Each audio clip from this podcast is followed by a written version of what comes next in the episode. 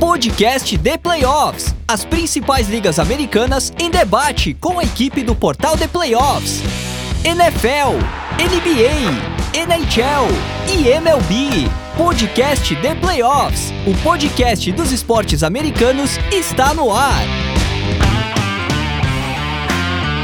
Olá, sejam muito bem-vindos à edição número 159 do podcast The Playoffs, o podcast dos esportes americanos no Brasil, com mais um domingo de NFL. Eu sou o André Amaral, hoje ao lado apenas de Fábio Garcia e Fernando Ferreira, já que Amanda Geroldo, infelizmente, é desfalque, para falar sobre os jogos do dia mais importante da liga numa semana 14, que nos trouxe resultados importantes, alguns deles surpreendentes, rumo a alterações em lideranças de divisão e um equilíbrio que parece ser maior do que nunca na National Football League, exceção feita talvez a apenas uma equipe. Mas antes da gente abordar tudo isso e eu pedir os destaques iniciais dos meus amigos, passo aqueles recados importantes que não podem faltar. Lembro primeiramente que esse episódio foi editado pelo Estúdio WPcom, que trabalha com gravação, edição e produção de podcasts, videocasts e áudios comerciais em geral. Então, se você tem um conteúdo de áudio, mas não tem muito tempo para editar ou precisa de uma ajuda para melhorar aí a sua ideia, manda uma mensagem para o dono da voz da nossa vinheta de abertura, o editor Pique, pelo telefone ou WhatsApp. DDD 54 99620 5634 ou entra lá no site grupowpcom.com.br estúdio, onde você também encontra os links para as aulas de edição de áudio do PIC no YouTube e para o curso que ele oferece, onde você pode aprender diretamente com a fera. Siga a gente no Spotify, no Apple Podcast, no SoundCloud, Deezer, Amazon Music ou qualquer um dos seus agregadores ou aplicativos de podcast favorito, sem esquecer de deixar aquela avaliação de 5 estrelas onde isso é possível, porque ajuda demais aí o nosso trabalho a alcançar o maior número de pessoas possível. Temos também os grupos de WhatsApp, para você discutir a NFL ou qualquer outro esporte das principais ligas americanas com outros fanáticos pelo assunto. Então, se você quiser entrar é, em um desses grupos de NFL, MLB, NBA ou NHL, é só mandar uma mensagem para DDD 11 94666 8427. Esclarecendo que hoje, excepcionalmente, apertamos o play na segunda-feira pela manhã já com todos os jogos finalizados, abrindo a possibilidade, inclusive, de que iniciemos o episódio com a análise do Sunday Night Football. Peço o meu bom dia, boa tarde, boa noite para os nossos analistas, com os destaques iniciais. Primeiro dele, que se encontra muito honrosamente à minha frente aqui, na minha humilde residência. É um privilégio receber como hóspede Fábio Garcia, meu grande amigo diretamente dos Pampas, fazendo seu tão aguardado tour por São Paulo capital, atendendo aos seus fãs ao longo de diversos tipos de atividade nesse último fim de semana e agora encerrando aí o seu ciclo gravando esse podcast em loco aqui comigo. Então, Fabio, seja muito bem-vindo, não só à minha casa, mas à bancada do podcast The Playoffs e deixe seu destaque inicial hoje, que é bem legal também. Muito bom dia, boa tarde, boa noite, nosso ouvinte. A, claro, obviamente, a André Amaral, que está aqui comigo, e ao meu querido Fernando Ferreira, nossa bancada virtual. É, fica o compromisso com o nosso ouvinte, né? O nosso ouvinte querido, a gente está em viagem, está conhecendo coisas, lugares novos, mas o compromisso sempre de, estar aqui trazendo informação, acompanhar a rodada e, e debater com o pessoal, que, que, é sempre muito importante. O destaque inicial, apesar de tanta coisa super interessante que aconteceu na NFL, é jogar um pouquinho de esperança, né? Esperança para torcedores como eu, como André Amaral, que não tem mais o que fazer nessa temporada da NFL, então já está olhando para o college procurando novos talentos. E a gente tem o vencedor do Heisman Trophy, né? O Jaden Daniels começou a carreira lá em Arizona State, pediu transferência, acabou em LSU e venceu o Heisman Trophy, assim como o Joe Burrow quando jogava na mesma universidade. É um, um, jogador muito dinâmico, corre com a bola, tem um, tem um ball placement bem interessante e com certeza é, hoje é projetado ali para o top 5 junto com Drake May e Caleb Williams, então a gente pode ter uma corrida por quarterbacks Acho que vai ser bem interessante isso e um, um Heisman Trophy com bastante justiça. Né? O time dele não está nos playoffs, mas uh, isso não impediu, isso não foi uh, por conta das atuações dele, ele realmente explodiu, especialmente na segunda metade da temporada. Teve uh, atuações absolutamente brilhantes e é, um, é, uma vitória com muita, muita, muita, muita justiça uh, pro Daniels, que já vai pensar na sua carreira profissional na próxima temporada realmente muito merecido esse Heisman Trophy aí para o Daniels. E estou cravando ele cada vez mais como quarterback 3 dessa classe, que tem as reservas feitas por parte de Fernando Ferreira, tá sempre lembrando aqui que o hype para cima de Caleb Williams, principalmente, mas também para Drake May, pode ser um pouquinho contido, mas além disso, eu quero saber qual o destaque inicial desse meu grande amigo também no programa de hoje. Quem sabe falando sobre essa embolação cada vez maior na parte do wildcard, principalmente, não só da AFC, que é, está mais embolada do que nunca, mas também da NFC. E possibilitando até mesmo que o meu Chicago Bears sonhe com playoffs se conseguir varrer aí todo o calendário. Por isso que eu deixo também uma pequena reserva ao que o Fábio trouxe no destaque inicial, porque a esperança é a última que morre. Quem sabe o Justin Fields vai surpreender demais, mas enfim, clubismo à parte, quero saber do Fernando Ferreira, meu grande amigo, qual o destaque inicial dele no programa de hoje. Bom dia, André. Bom dia, Fábio. Saudações aos nossos ouvintes, né? Pois é, né, André? A, a briga tá bem embolada entre as duas, entre, dentro das duas conferências ali, né? Como você destacou. O Chicago Bears está sonhando realmente, né? depois de conseguir um upset ali para cima do, do Detroit Lions. Os Bears varrendo, varrendo essa, parte, essa parte final da temporada a um sonho, né? O problema é que é uma parte final que inclui é, Cleveland Browns agora na próxima semana e um confronto de, divisional de, é, dificílimo ali e direto pelos playoffs, né? Porque não contra o, o Green Bay Packers, né? Então, uh, os Bears teriam que exorcizar esse fantasma eterno da, da, da franquia ali. Mas é um sonho, né? Os Bears estão realmente jogando na melhor forma da temporada, né? Três vitórias nos últimos quatro jogos ali, duas delas dentro da divisão. Uh, fez um jogo dificílimo ali contra o Detroit Lions, né? Na única derrota que sofreu nesse período, poderia ter vencido essa partida. Então, sem sombra de dúvidas, existe um, sonho ali para o Chicago Bears. Uh, e acho que são jogos de playoffs, né? Não só para os Bears, principalmente para o Justin Fields, que, uh, aproveitando o destaque do Fábio ali, né? Realmente está jogando pelo próprio emprego ali. Uh, é uma sequência absolutamente decisiva para o quarterback dos Bears para mostrar que é, ele merece uma segunda chance, né, André? Como você, você bem disse, eu não sou dos mais empolgados com essa classe de quarterbacks. Não acho que eu, os Bears vão conseguir coisa muito melhor, muito absurdamente melhor do que o Justin Fields. Então, de repente, ah, eu acho que essa, essa, boa sequência do Fields aí pode estar tá garantindo assim, a vaga dele, né? A, a, depender do que Marvin Harrison Jr. decide da vida ali.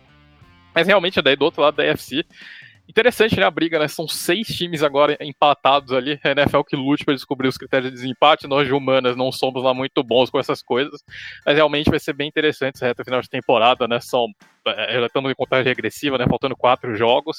Então a tendência é que a gente chegue com tudo bem embolado ali na semana 18, que é do jeito que a gente gosta, né? Pra gente ter aquele é, para a gente ter o grupo dos playoffs definidos ali no, é, no Sunday Night. Então vamos ver o Sunday Night da semana 18, né? Mas tá, tá realmente tá bem interessante, né?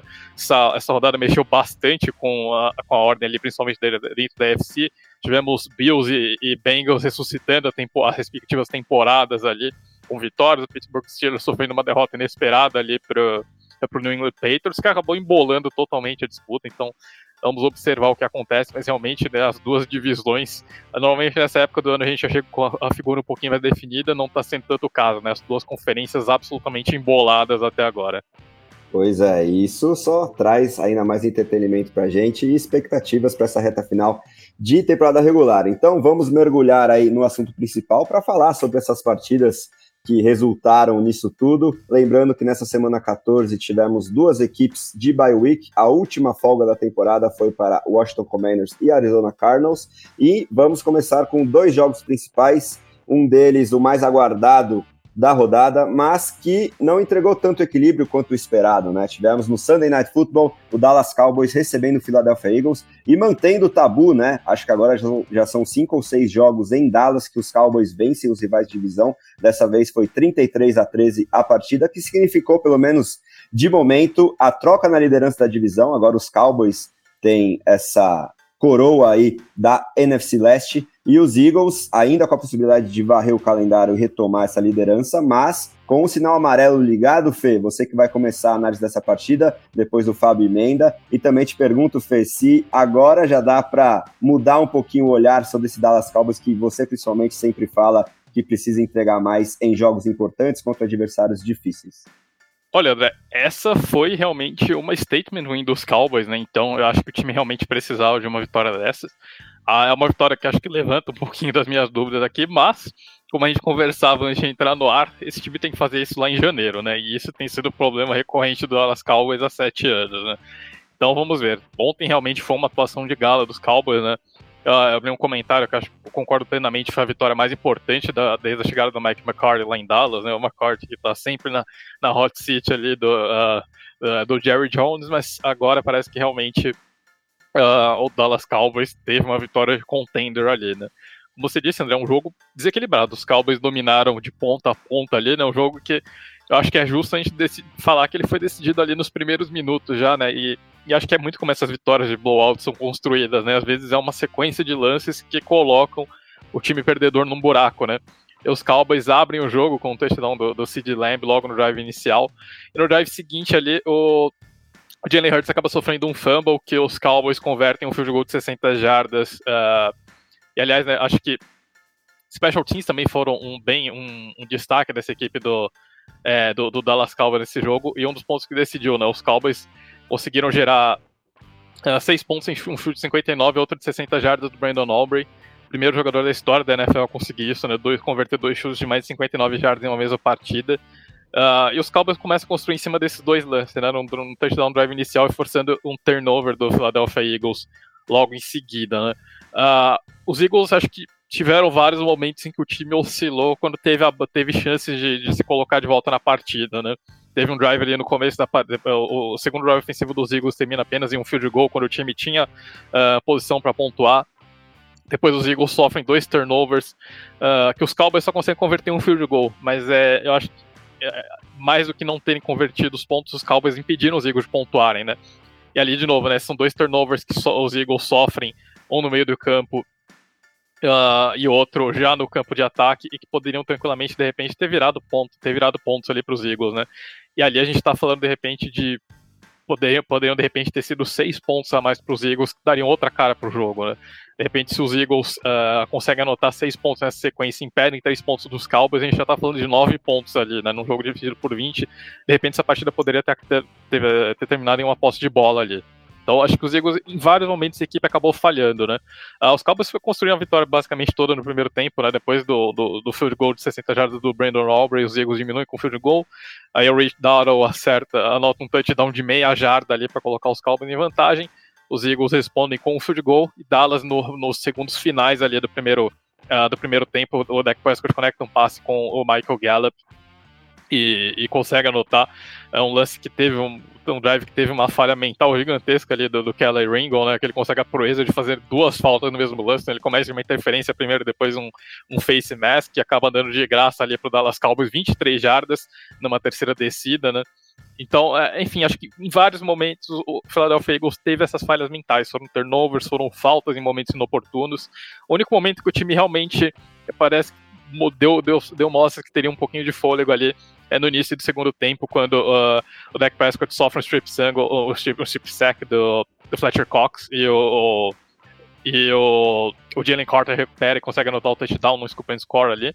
E acho que nesse momento parecia que o jogo poderia ter virado um pouquinho pro, pro Philadelphia Eagles, o momento estava bom para os Eagles, mas os Cowboys respondem né, com um, um belíssimo balde de água fria ali com o Brandon Aubrey acertando um chutaço de 59 jardas ali e deixando novamente o jogo uh, em duas posses completas de vantagem para o Philadelphia Eagles, né? Logo em sequência os, os Cowboys, perdão, e logo em sequência os Eagles sofrem um turnover on downs. E aí, basicamente, o jogo já era, né? Realmente era muito difícil dos Eagles conseguirem é, diminuir duas posses de bola em apenas um quarto, né? Mas enfim, um jogo, um jogo completo dos Cowboys, acho que um jogo não tem muito o que falar, mesmo com o time sofrendo esse scoop and, esse touchdown de scoop score ali de resto. Foi uma atuação absolutamente retocável, uma atuação de contender realmente, né? Esse é um jogo que não tem o que falar do Dallas Cowboys, né? O time fez o que a gente espera, fez o que se espera desse time ali, que esse time faça contra contenders como os Eagles e não apenas contra uh, os times da segunda metade da tabela, né? Uh, esse tem sido, tem sido a tônica da temporada dos Cowboys nos últimos anos.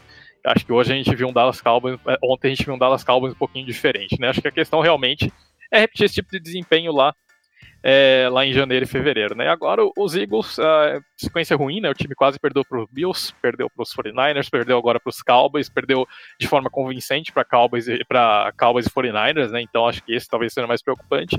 Mas enfim, é, acho que é aquela, aquele ponto de sempre, né? Esses times passam por oscilações ao longo da temporada, isso é perfeitamente normal. Então acho que acende um pouquinho o sinal de alerta porque os Eagles não têm mais gordura dentro da divisão, né? Agora o time realmente depende apenas de si, é verdade, mas não, não tem margem para erro nessas últimas semanas, né? Então tem que ganhar esses últimos quatro jogos. São dois confrontos divisionais contra os Giants ali, que por mais que não estejam lá hum, essas coisas, enfim, como o Fábio sempre ressalta, né, jogos de divisão sempre tem aquele potencial para zebra. Um jogo é complicado ali contra o Seattle Seahawks, que já engrossou para cima do Dallas Cowboys. Mas os Eagles ainda dependem apenas das próprias forças e acho que esse é o mais importante, né? Então, enfim, acho que preocupa um pouquinho essa sequência ruim, mas também é, não é o fim do mundo, tem tempo de sobra ainda para o Philadelphia Eagles se recuperar. E, é, acho que tanto para Eagles quanto para Cowboys, mais do que o diretor de divisão, o foco principal é se, se estruturar se estruturar para jogar na pós-temporada. É, e pensando aqui em. A gente tem que pensar em playoffs, na verdade, né? A gente está aqui em semana 14, encerrando ela, já é quase entrando na semana 15. Dezembro, algumas coisas elas começam a ser um pouco mais uh, realçadas, né? Dallas Cowboys vem de 14 vitórias seguidas em casa, né? Isso, isso é um número absolutamente impressionante e é um time que agora, é, dependendo aí de um, um, pouquinho de sorte, pode é, receber um jogo de playoffs ao invés de sair e viajar. Né? Ok, pela campanha, Dallas em tese vai viajar lá para a NFC South, né? Vai pegar hoje, seria o Tampa Bay Buccaneers, líder da divisão sul. É, mas ainda assim é um jogo fora de casa, você vai enfrentar é, um time que venceu o Super Bowl há pouco tempo, então tem uma certa experiência. É, beleza, Baker Mayfield não é um quarterback que, que vai assustar? Não. Mas se você puder receber o jogo de playoffs, você vai, você vai preferir. Né? Então o Dallas Cowboys ele tem é, muito em jogo nas próximas semanas e aí vem é, uma coisa que para nós para nós uh, torcedores e, e, e, amantes do jogo, vai ser muito interessante. Né? A gente vai ver esse time enfrentando os Bills, uh, dois times que têm uh, momentos diferentes na temporada, né? Os Bills tentando se recuperar e chegar no, nos playoffs e os Cowboys tentando cravar de vez a sua bandeira dentro da NFC como o, o talvez o principal contender, assim. Mas e, e, logo na sequência ainda os Cowboys vão ter que enfrentar Tyreek Hill, MVP da NFL, e o Miami Dolphins né, que é, que, é realmente um, é um ataque extremamente explosivo contra uma defesa que força muito. É, vai, vão ser duas semanas é, de muito teste para Dallas, mas aí eu concordo muito com o Fernando, né? Essa vitória foi uma vitória de, de afirmação dos Cowboys e a gente precisa tratar os Cowboys de uma forma diferente a partir de agora. A gente cobra o ano inteiro que os times façam alguma coisa, quando eles nos entregam isso, a gente tem que reagir de uma forma positiva, né? Então o Dallas Cowboys hoje, ele começa a compor aquele grupo, né, que a gente tratava simplesmente Philadelphia Eagles e San Francisco 49ers como, como contenders reais dentro da NFC. O Dallas Cowboys hoje entra nesse grupo aí, tem um top 3. Se a gente perguntar pro Fernando, provavelmente ele vai puxar o, o Detroit Lions, né? Mas aí por uma questão de amor incondicional, eu respeito isso. Mas é, eu espero que esse Dallas Cowboys ele, ele tenha bons, bons enfrentamentos contra Bills e Dolphins. Se vai ganhar ou não, a gente vai ver pelas circunstâncias do jogo. Esse jogo contra o Philadelphia, como o Fernando falou, é, dois turnovers mataram o time dos Eagles. Né? Se os turnovers fossem para o outro lado, eu queria, eu não sei como é que os Dallas ia resolver, né? E aí, obviamente, isso é muito mérito da defesa de Dallas, aí um, um, uma uma coisa que a gente precisa destacar é a atuação do Stephen Gilmore, jogou absolutamente demais, demais, demais, demais. E acho que a gente tem que ligar lá para Baltimore e conversar um pouquinho com o Justin Tucker. Será que ele está perdendo o posto de melhor kicker da NFL?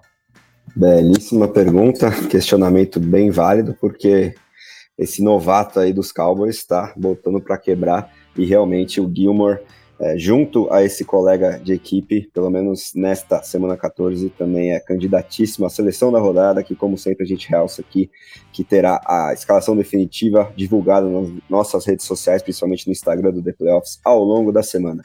Agora, para o nosso outro jogo de destaque aqui nas análises do episódio de hoje, trazemos um duelo que foi histórico nos playoffs recentemente, né? A gente sempre vai lembrar daquele Bills e Chiefs decidido na prorrogação, quatro touchdowns do Gabe Davis, o coin toss tão importante que inclusive fez mudar a regra e garantiu aí os Chiefs no Super Bowl, mas dessa vez tivemos uma mini vingança de um Buffalo Bills que precisava demais dessa vitória e conseguiu jogando fora de casa por 20 a 17 com um resultado que talvez signifique ainda mais preocupação para esse Kansas City Chiefs, que se via tranquilo em algum momento da temporada rumo a seed 1 da AFC, mas agora está cada vez mais longe aí de conseguir essa tão valiosa bye week. E o mando de campo, que sempre foi tão importante para que os Chiefs repetissem em toda a era Mahomes, pelo menos a chegada à final de conferência. Isso está cada vez mais difícil, até porque pelo menos os Ravens já abriram dois jogos de vantagem e os Dolphins, dependendo do resultado de um dos Monday Night Footballs, também pode fazer o mesmo. Então, quero começar com o Fábio analisando essa partida, que teve talvez como principal repercussão o episódio de chilique de Patrick Mahomes, né? Acho que é difícil medir palavras aqui, porque você pode até discutir ali. É, o procedimento na marcação da falta de Kadar Stone de offside ofensivo numa jogada que teria resultado em um touchdown bem é, fora do normal do próprio Tony, se ele não tivesse alinhado é, fora do lugar. E aí, isso foi o principal motivo para que Patrick Mahomes reclamasse demais, muito mesmo ao final da partida, inclusive enquanto cumprimentava o Josh Allen, o que foi, na minha opinião, pelo menos um pouquinho deselegante, e levou também para a coletiva de imprensa pós-jogo. Então, Fábio, abre para a gente os serviços aí na análise dessa vitória importantíssima para os Bills, se isso é um sinal amarelo, pelo menos definitivo para os Chiefs, e também sobre essa questão do Patrick Mahomes, a postura dele pós-jogo. Então, é, esse jogo do, é, do Buffalo Bills, ele traz, é, na verdade, para mim, várias partidas dentro da, dentro da partida em si, né? A gente tem, é, obviamente, a questão do, do Patrick Mahomes terminar assim, pela repercussão de que o nome dele tem em praticamente tudo. É, eu acho até que a gente vai, vai acabar repercutindo mais o que ele fez depois do jogo é, do que o próprio jogo em si. Né? E, e eu acho que isso é ruim para os Chiefs, sendo bem sincero, porque os Chiefs têm um ataque quebrado. O ataque dos Chiefs está completamente quebrado. Ok, o Azaia Pacheco não jogou nesse, nesse nessa partida, uh, mas assim, times da NFL enfrentam desfalques o ano inteiro. Acho que foi a primeira vez que os Chiefs tiveram um desfalque ofensivo desde a semana 1 que o Travis Kelce não jogou. É, então, assim, é, eu vejo alguns problemas, uh, semana 1, semana 2, não lembro exatamente quando é que o Travis, o, o, o Kelsey ficou fora ali, mas é, é, um time que é, ofensivamente tem problemas graves. Graves. Né? Eu sei que Patrick Mahomes joga lá, mas ofensivamente o time realmente tem muitos problemas.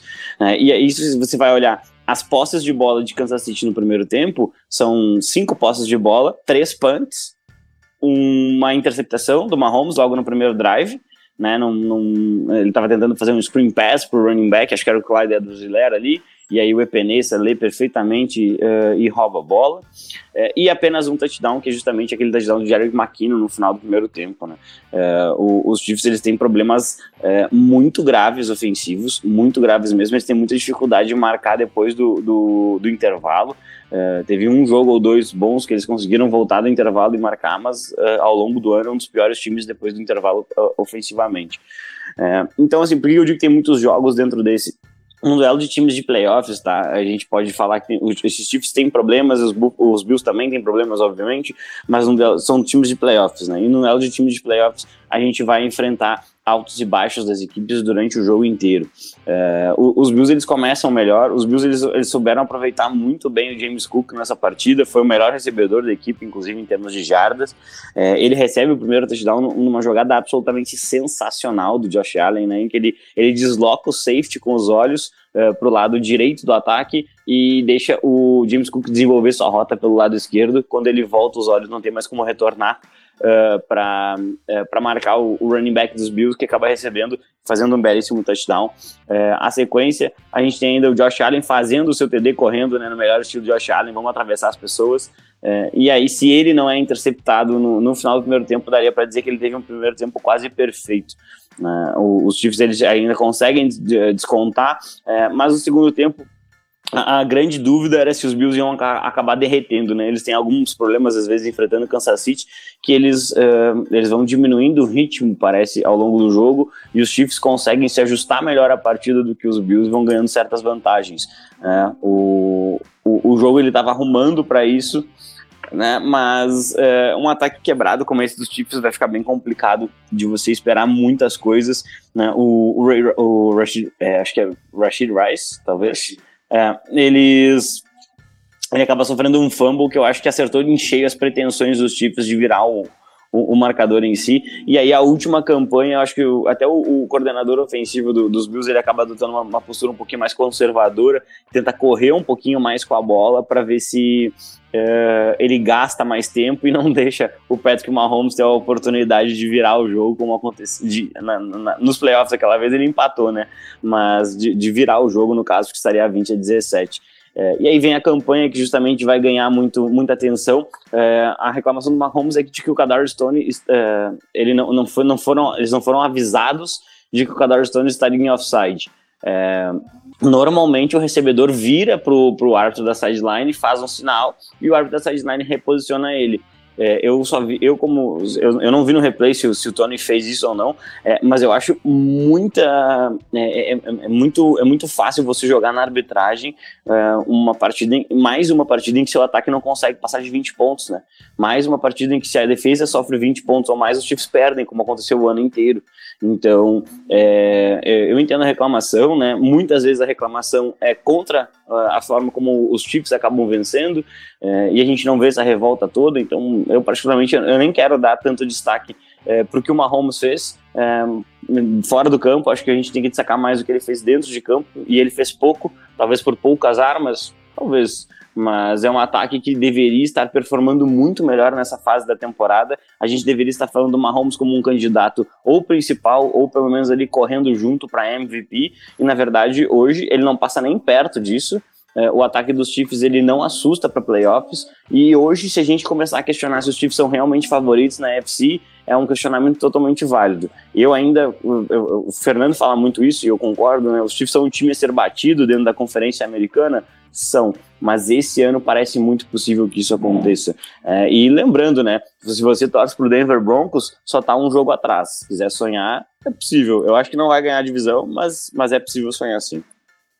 É, o Fábio tra traz vários pontos importantes desse jogo, né? Primeiro, realmente foi um jogo com vários jogos dentro de um, como ele disse, né? E acho que o torcedor dos Bills teve alguns flashbacks realmente, né? Daquelas, das, daquelas clássicas derretidas da equipe, né? Principalmente depois desse, desse touchdown do Tony que acaba sendo anulado. Acho que o torcedor dos Bills teve um pequeno ataque ali. E, enfim, é, mas acho que como o Fábio disse, né? Houve, a gente tá vendo que a Chiefs é mais frágil. É, assim, e não, acho que não dá para descartar esse time, obviamente, né? Os Chiefs a gente só descarta quando eles são eliminados de fato. Até porque acho que né, nesse momento do ano passado a gente tinha uma, a mesma impressão, né? Que os Chiefs talvez estivessem mais vulneráveis, que aquele era o, a, a, versão mais fraca que a gente tinha visto dos Chiefs, e enfim, chega em janeiro, esse time se, normalmente costuma se reencontrar, né? Então. Uh, acho que essas situações a gente viu em outros momentos, realmente é, é um Chiefs muito frágil, acho que uma das versões mais frágeis que a gente já viu dessa equipe. Uh, mas até, até, o final de, até o final de janeiro ali, acho que essa equipe não pode ser descartada. Né? No momento, realmente, os Chiefs estão um pouquinho quebrados, principalmente no lado ofensivo. Uh, o Mahomes não está conseguindo mais, enfim, compensar a falta de talento ao redor dele. Uh, realmente, esse ataque está sendo um pouquinho exposto nos últimos jogos, né? Como o Fábio disse, quando a defesa não consegue ter uma atuação absolutamente fora de série ali, os Chiefs normalmente estão perdendo esses jogos, né? Foi mais uma vez o caso, né? A defesa cedeu apenas 20 pontos contra os Bills, uh, então é um feito e tanto, né? Realmente foi um jogo, um bom jogo da defesa no geral, é, tirando ali o primeiro início do primeiro tempo, o início do primeiro quarto, mas de resto, acho que foi absolutamente, uh, praticamente sem erros realmente o jogo defensivo dos Chiefs, né? A equipe não cedeu nenhum touchdown no segundo tempo, conseguiu manter o time, o time vivo dentro do jogo, realmente a, falta de produção do ataque dos Chiefs preocupa, preocupa bastante, né? A falta de talento ofensivo, erros mentais, né? Eu acho que também tem sido um, erro, um problema e tanto, né? Esse erro do Tony realmente uh, foi um problema, acho, é, retrata bastante que tem sido isso.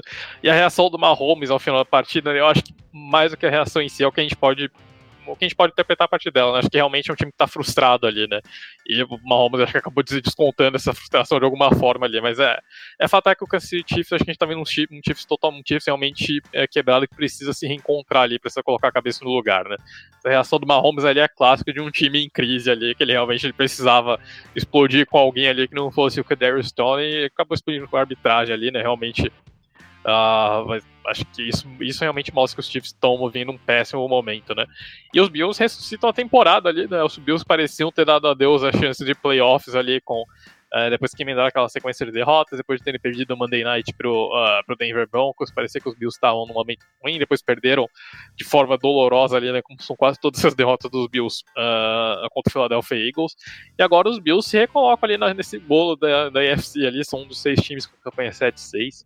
Uh, uma vitória, acho que para dar moral, realmente derrubando esse, esse eterno fantasma do Buffalo Bills, que é o Kansas City Chiefs, né? Apesar que vencer os Chiefs dentro da temporada regular não tem sido tanto problema para os Bills, né? A questão é mais realmente vencendo os playoffs, né? Dentro da temporada regular, o retrospecto é até favorável para o Buffalo Bills.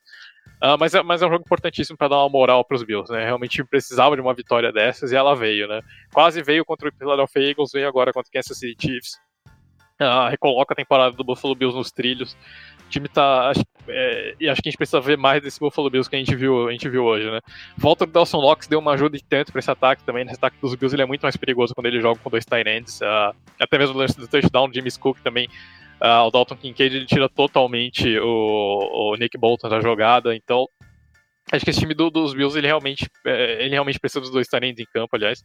E é um ataque, é, o time que acho, tá, acho que realmente mostrou um pouquinho daquele Buffalo Bills que a gente espera ver mais vezes, né? Tirando realmente essa essa diminuída, de, essa queda de produção preocupante ali no segundo tempo, mas de resto, os Bills fizeram um jogo, voltaram a fazer um jogo de contender ali, né? Talvez o Josh Allen precise realmente tomar cuidado com os turnover, né? Foi o nono jogo consecutivo dele, pelo menos uma interceptação. E ali era uma interceptação totalmente evitável, né? O Josh Allen acho que ele precisa aprender a jogar a bola fora de vez em quando. E ali era um lance pra ele ter jogado a bola fora, né? Mas, enfim, tem alguns quarterbacks que parece que só tem duas opções: são jogar bola, é, são acertar uma big play ou ter uma jogada negativa, né? Mas não pode jogar a bola fora. Uh, mas tirando isso, acho que o Bills tiveram um jogo realmente de contender ali. Precisa de mais atuações dessas, né? Pra, até mesmo para sair desse buraco que eles se enfiaram no começo da temporada. Tem uma sequência de, de, de, tabela complicada ali com Cowboys e Dolphins, mas com dois jogos vencíveis contra Chargers e Patriots. Então vamos ver, né? Acho que esse time. Esse é o momento da temporada em que os Bills normalmente custam, voltam a engrenar, né? Eles têm aquela situação no meio da temporada e normalmente começam a pegar fogo de novo no reta final do ano. Um jogo, esse foi aquele jogo para dar uma levantada de moral, acho que os Bills entrarem uh, sonhando realmente com os playoffs nessa, nesses últimos quatro jogos, né? Mas a gente precisa ver mais esse Buffalo Bills que apareceu contra o Kansas City Chiefs e que andava meio sumido ali naquela sequência negativa. Maravilha, então, amigos. Realmente uma partida aí que pode significar bastante coisa para ambas as equipes rumo a esses últimos quatro jogos aí de temporada regular. Agora que finalizamos os dois principais jogos da rodada, Vamos para a nossa rodada um pouquinho mais express, uma partida por analista, começando é, por Fábio Garcia, analisando essa partida bem importante também da AFC Oeste, já que falamos de Chiefs, vamos falar sobre o Denver Broncos, que ele já destacou como possível candidato à liderança, ao título da divisão, né? Pode sonhar depois de mais um triunfo aí, dessa vez contra os Chargers, jogando na Califórnia, 24 a 7 em que a principal narrativa né, desse jogo, infelizmente, foi a lesão séria sofrida por Justin Herbert, o quarterback dos Chargers, que já tinha um problema no dedo médio, salvo engano, da mão esquerda, e dessa vez quebrou outro dedo na mão direita, que é a mais importante dele, né? Inclusive o dedo indicador, que é também bem fundamental para um signal caller, que já está descartado, infelizmente, do restante da temporada. É, e agora, mais do que nunca, Fábio, eu acho que dá para cravar que os Chargers têm que pensar a longo prazo depois de temporadas frustradas que prometiam demais, mas que por vários fatores, agora com essa nova questão da lesão do seu quarterback, fazem com que a franquia de LA talvez tenha que finalmente voltar a pensar um pouquinho mais a médio e longo prazo, né? Enquanto isso, os Broncos sonhando com voos mais altos depois dessa questão dos Chiefs perdendo e eles somando mais uma vitória. Né? É, então, André, é, é, uma questão bem complicada isso, né? Porque os Chargers têm um time extremamente qualificado, né? Você olha para a defesa, tem nomes uh, extremamente relevantes, você tem grandes edges, você tem um linebacker de primeira rodada, você tem safety de primeira rodada, uh, você tem uma secundária bem construída ali em cornerbacks de, uh, de segundo dia e até de free agents, e o time não consegue produzir. até defensivamente não foi tão mal nessa partida como vinha sendo, mas ofensivamente foi um desastre. Foi um desastre, inclusive, quando o Justin Herbert estava em campo. E isso que é bem preocupante, né? O Denver Broncos conseguiu é, limitar o Justin Herbert a não fazer pontos. E é, isso é, é, bem assustador, na minha opinião, porque é, a gente tá falando de um dos melhores quarterbacks da NFL. Eu não sei se o Brandon Staley é um torcedor do Santos Futebol Clube, mas ele vai cair esse ano também. Né? Isso é uma certeza porque não tem como manter um treinador que não consegue produzir com um elenco tão, tão qualificado assim. Então, a sensação que a gente tem é de mais um ano desperdiçado na carreira de Keenan Allen, uma carreira que poderia tranquilamente ser uma carreira de Hall da Fama, um jogador muito, muito, muito qualificado. Uh, Austin Eckler cada vez mais sumido, né, já encerrando uma carreira. Eu acho que talvez uma boa notícia é que Quentin Johnson conseguiu uma recepção longa, né, ele que normalmente dropa os passes, então talvez seja o único ponto interessante para os Chargers comemorarem esse jogo, em que a OL foi absolutamente engolida pelo, pelo pass rush de Denver.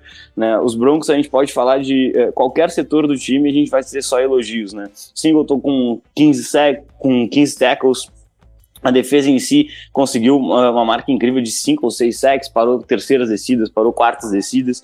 É, foi, foi realmente um atropelo que, que, que Denver praticou é, contra os Chargers num jogo que, inclusive, era bastante simbólico, né? Tinha uma homenagem a Antonio Gates, é, um dos maiores Tyrants da história da NFL, o maior recebedor da história dos Chargers em número de jardas. É, é, bem, é, bem, é, bem, é bem sintomático esse jogo, né? Ele mostra momentos muito diferentes das equipes. Os Chargers eles já vão, eles vão ter que fazer uma reformulação do front office, demitir o treinador, começar praticamente tudo do zero, enquanto que o Denver Broncos está tá sonhando em, em, chegar na, na pós-temporada, quem sabe até como campeão da divisão, desbancando o atual campeão Kansas City Chiefs, agora um jogo atrás apenas. Eu vejo que uh, nesse momento, uh, Sean Payton parece um dos grandes treinadores do, do, da, da NFL, está conseguindo recuperar confiança. A defesa evoluiu demais na segunda metade da temporada, né? E aí, e aí vai, acho que vai até um, é, uma, uma redenção para Vance Joseph, né, que era tão criticado depois de tomar 70 pontos dos Dolphins, com razão, e agora ele, ele limita Justin Herbert a nada. Isso é absolutamente incrível. O Herbert poderia voltar para a NFL, uh, esse ano, mas não tem porquê, né? Os, os Chargers estão uh, eliminados, se não matematicamente, virtualmente dos playoffs, não tem como competir mais esse ano. É, e para piorar as coisas, na quinta-feira ainda tem um confronto de divisão muito triste, né? Vai ser o confronto da tristeza, né? O confronto de times ruins com os Raiders, coitados. E, e agora o Broncos vai focando para chegar numa, numa pós-temporada. Ele tem uh, confronto direto contra algumas equipes ali de, de é, que são 7-6 também, tem uma derrota para Houston, né, que perdeu muitos jogadores na última partida, é, mas esse time dos Broncos ele joga com uma equipe é, que tem tranquilidade para chegar como wild card, né, tem um calendário é, acessível, vamos colocar assim, né? Vai pegar os Chargers mais uma vez, vai pegar os Raiders. É, é, é um, é, um, é um calendário que dá para chegar em 10 vitórias. É, a grande tristeza para Denver é que talvez 10 vitórias não seja suficiente. Então, dos quatro jogos, para entrar, Denver tem que ganhar os quatro e, e entrar com garantia. Talvez com um 10-7, é, infelizmente, não consiga entrar nos playoffs, mas hoje, dos times que estão ali brigando, Uh, Bills deveriam entrar, os Browns deveriam entrar porque já tem um recorde um pouquinho mais, mais facilitado. E aí Colts, Bengals, Broncos uh, e Steelers uh, vão, vão brigar por essa última vaga. por uma questão de tradição, eu apostaria nos Steelers, né? Mike Tomlin não dá para duvidar, mas é um time que vem de duas derrotas contra adversários que eles não deveriam perder. Então é, é, é, um momento bem, bem interessante de analisar essa equipe de Denver que deve evoluir ainda mais para o restante da, da temporada, é, em virtude de, de, dessa injeção de confiança, né? Você bater tão forte no rival de divisão é algo que é, te catapulta aí para buscar uma vaga na, na pós-temporada. Pois é, vamos ver o que, que vai dar todo esse bololô de wildcard da AFC. Agora, Fê, vamos pular para outra conferência, falar sobre mais uma vitória do San Francisco 49ers para cima do Seattle Seahawks confronto repetido em relação à rodada de Thanksgiving, né? Dessa vez na Califórnia, e com o Seahawks com esse desfalque de última hora do Dino Smith, né? Drew Locke até tentou, mas não foi suficiente para vencer. Esse que já podemos afirmar que hoje, pelo menos, dia 11 de dezembro de 2023, é o grande favorito ao Super Bowl na temporada 23-24 da NFL, o San Francisco 49ers. Foi 28 a 16 o resultado desse jogo. Olha, né, realisticamente saindo um pouquinho do personagem e falando sério agora, sem sombra de dúvida, os Niners acho que estão jogando o melhor futebol de toda a NFL, né? Tiveram aquela pequena oscilação ali na sequência de derrotas, mas hoje a gente tá vendo aquele San Francisco 49ers no começo da temporada aparecendo de novo, né? Foi um jogo difícil, um jogo chatinho ali, né? Como se imaginar contra o Seattle Seahawks, né? Que é um time que sempre é, gosta de complicar para cima do San Francisco 49ers, né? Obviamente a gente lembra ali daquela freguesia dos 49ers para os Seahawks na época Russell Wilson. Uh, o jogo, né, que foi, foi, foi apertado ali até o último quarto, quando os 49ers realmente deslancharam ali, conseguiram colocar duas posses, né, mas como você disse, o Drew Locke tentou bastante nessa partida, né, o Drew Locke fez três quartos, de, jogou três quartos ali, uh, praticamente sem erros ali, depois ele teve um último quarto de Drew Locke ali, mas realmente o quarterback reserva do, do Seahawks manteve o time vivo ali no jogo, uh, os 49ers em nenhum momento dessa partida realmente tiveram ali aquela folga que se imaginaria. Uh, um jogo realmente apertado, acho que. Uh, mas uma vitória realmente de um contender ali, né? A gente, o que a gente acho que sempre vale destacar, né? Que os contenders eles têm que ganhar. Ah, não é tanto ganhar assim de forma, de forma elástica e ganhar no jogo, nos dias perfeitos, mas sim uh, o que diferencia realmente times bons times ruins é ganhar num dia em que nada dá certo, um dia que ou um dia que nada dá certo, um dia que fica um pouquinho abaixo do ideal ali, né? Acho que não foi um dia perfeito para os 49ers, mas mesmo assim o time conseguiu vencer, conseguiu em, em vários lances ali, em uma jogada ou outra, conseguiu mudar o rumo da partida, né? E acho que isso também é uma marca de um contender, né? Você ter jogadores que podem fazer a diferença é, em um ou dois lances ali. E a gente viu muito disso com os 49ers nessa partida, principalmente com é, o Christian McCaffrey e o Debo Samuel. Vai ser um jogo de contender realmente do São Francisco, né? E, e, prova disso é o primeiro lance da partida, né? Christian McCaffrey já abre com um home run de mais de 70 jardas ali, acaba sendo parado praticamente na entrada da end zone ali. E aí os 49ers abrem o placar logo em sequência com o touchdown do Mason, né? Uh, drive de menos de um minuto ali para abrir o jogo e anotar um touchdown. Só que a resposta do, Seattle Seahawks vem da mesma moeda ali. E numa jogadaça do Drew Locke, né? Um passe dificílimo que ele acerta, coloca numa janela praticamente inexistente ali pro DK Metcalf, que, pro DK Metcalf completa uma recepção ainda mais difícil ali, né? Mostrando todo o controle de corpo ali do wide receiver do, do Seahawks para conseguir manter, manter a bola dentro de campo e, e entrar na endzone ali. Os Seahawks empatam e o jogo segue disputadíssimo ali até que Seattle chega a passar à frente, inclusive, com o field goal do, é, de 40 jardas ali do Myers. e no drive seguinte ali, o Brock Purdy acaba cometendo um erro ali. Ele acaba sendo interceptado pelo, é, pelo Julian Love no meio do campo. Uh, e dá uma chance para os Seahawks abrirem duas posses de vantagem, né? Mas aí é quando o jogo realmente vira um pouquinho para os 49ers, né? Os Seahawks não conseguem aproveitar essa interceptação ali. Acabam devolvendo a bola para os 49ers um punt. E ali, né, depois vem novamente uma grande jogada dos Niners, né? Com o Debo Samuel de, é, deixando toda a defesa dos Seahawks para trás, o Brock Purdy conectando um belíssimo passe de mais de 50 jardas para o wide receiver. É, aí os, os, Niners, os Niners anotam o touchdown e conseguem de novo se colocar em vantagem ali. A partir dali, os 49ers não perdem mais, não perdem mais a liderança do jogo, né? Início do segundo tempo, uh, de novo com o Jabel Samuel, dessa vez fazendo um end around ali, os 49ers conseguem uh, adotar o touchdown, né, e a campanha começa ali com o, o é, com o Purdy conectando um passe longo ali pro Brandon Ayuk, né? A secundária do Seahawks teve bastante dificuldade para parar o Brandon Ayuk e o Debo Samuel nessas rotas longas.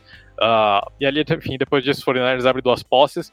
Os Seahawks não se integram, né? E o time consegue anotar um touchdown, um bonito touchdown ali do Kobe Parkinson, né? De novo, uma bela jogada ali do Drew Locke, né? Que já tinha começado o, o drive com um passe longo pro outro Tyrant da equipe no offense.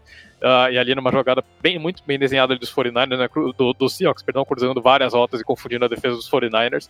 O Kobe Parkinson consegue aparecer livre ali pro Joe Locke conectar um passe difícil ali também, sendo pressionado, encarando a pressão ali.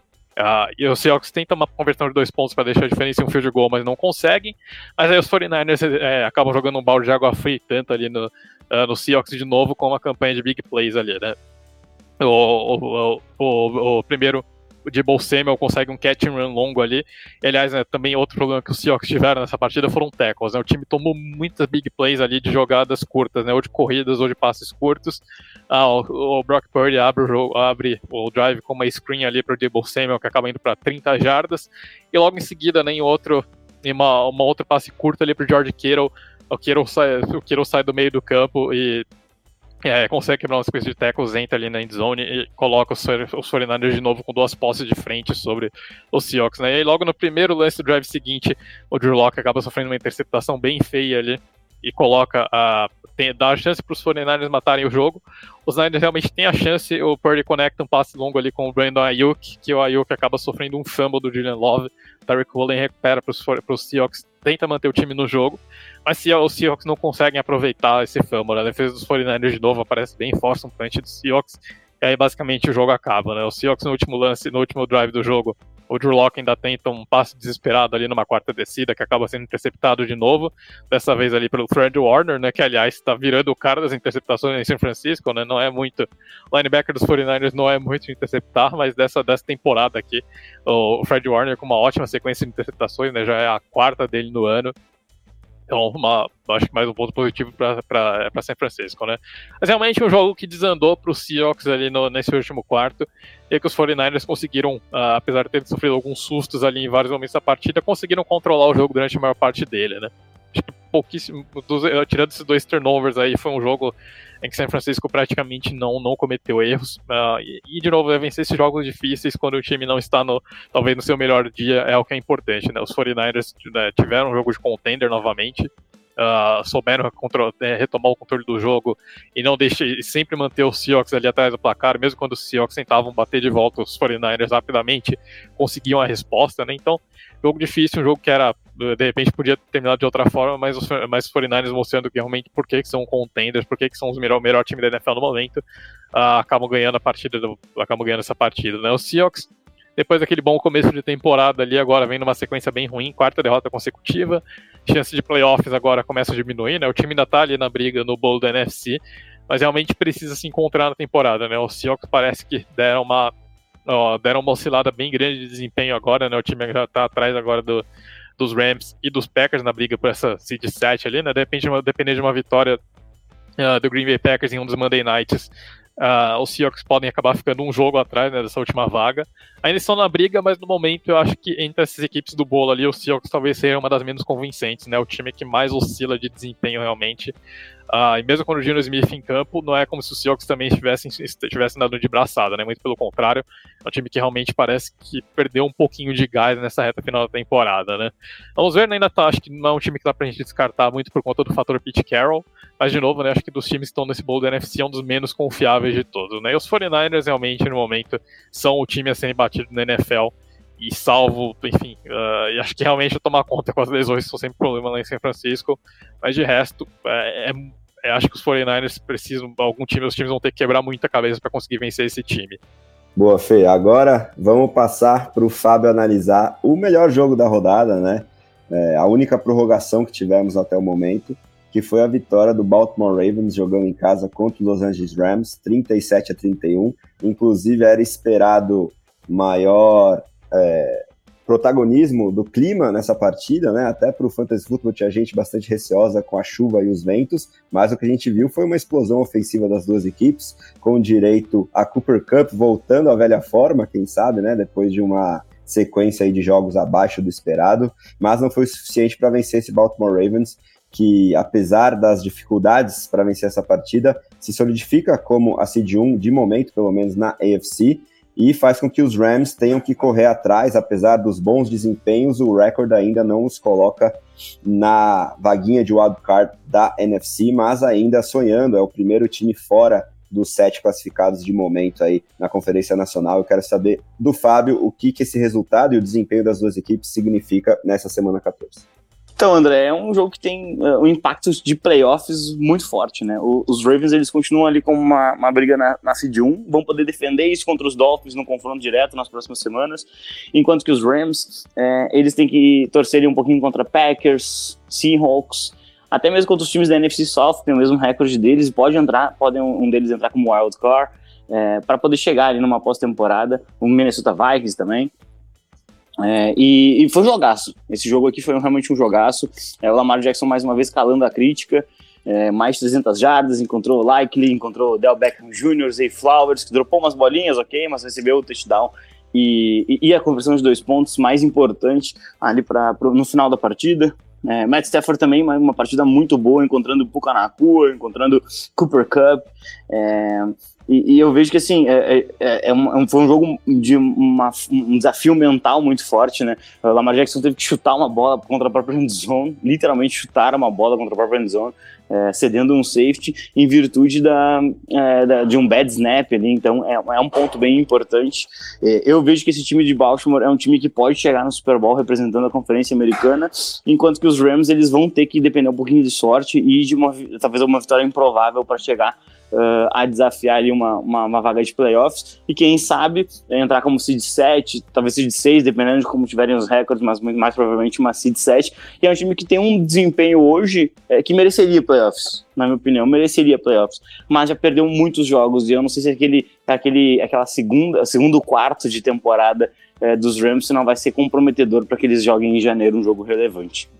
Pois é, vamos ver o que acontece agora, é, depois dessa partida e dos desempenhos das duas equipes. Agora, Fê, vamos pedir para que você analise o jogo da sua equipe, o Indianapolis Colts, sendo surpreendido jogando fora de casa pela Browning Mania, né? A gente pode chamar assim, né? Jake Browning, que a gente imaginava que não seria capaz de fazer nem mesmo um cosplay de Joe Burrow, né? É, ainda mais depois do primeiro jogo em que ele foi titular e deixou bastante a desejar. Mas agora, depois dessa partida, soma duas vitórias importantíssimas. Uma delas para cima do seu Coltão, que é, talvez sonhasse com uma oitava vitória que seria importantíssima nessa briga, pelo menos por wild card na AFC, mas que agora, tendo os Bengals nesse bolo junto, fez com que vários times passassem a sonhar com essa vaguinha nos playoffs. Manda pra gente aí o que de mais importante aconteceu nesse 34 Bengals, 14 Colts na tarde do domingo. Cara, é um jogo que os Colts realmente abusaram dos erros, né? Obviamente teve muito mérito dos Bengals, realmente. Né? E aliás, que a gente precisa destacar realmente. Uh, são duas vitórias importantes para o Cincinnati, né? Com o Jake Browning, né? Depois de terem vencido o Jacksonville Jaguars, que era um adversário em teoria muito mais difícil do que os Colts. Agora o Browning, os, os Bengals sob o comando do Browning, emendam uma segunda vitória contra o concorrente direto ali na briga pelos playoffs, né? Os Colts, uma vitória que realmente teriam conseguido uh, abrir um jogo de vantagem, né, para esse bolo de times uh, do wildcard ali, né? Ficariam apenas um jogo do Jacksonville Jaguars dentro da, Uh, dentro da FC South. Aliás, perdão, empatariam com o Jaguars dentro da FC South ali em recordes, né? Ficariam atrás apenas no confronto direto. Então, é, os Colts tiveram uma chance de ouro nesse jogo ali, mas acabaram perdendo, né? Realmente, os Bengals foram superiores nessa partida. Uh, o único momento em que os Colts realmente estiveram dentro do jogo foi quando o, o Cincinnati Bengals começou a errar ali no final uh, do primeiro tempo. Os Colts conseguiram buscar um empate, mas o jogo de resto que os Bengals controlaram praticamente de uma ponta a outra, né? O jogo começa com um drive de touchdown ali com uh, o, o Browning conectando uma screen com o Chase Brown, né, o novato que anotou o primeiro touchdown dele na NFL. E os Colts tiveram muita dificuldade com esses screens ali do, do Cincinnati Bengals, né, que já são uma arma bastante utilizada pelo Joe Burrow.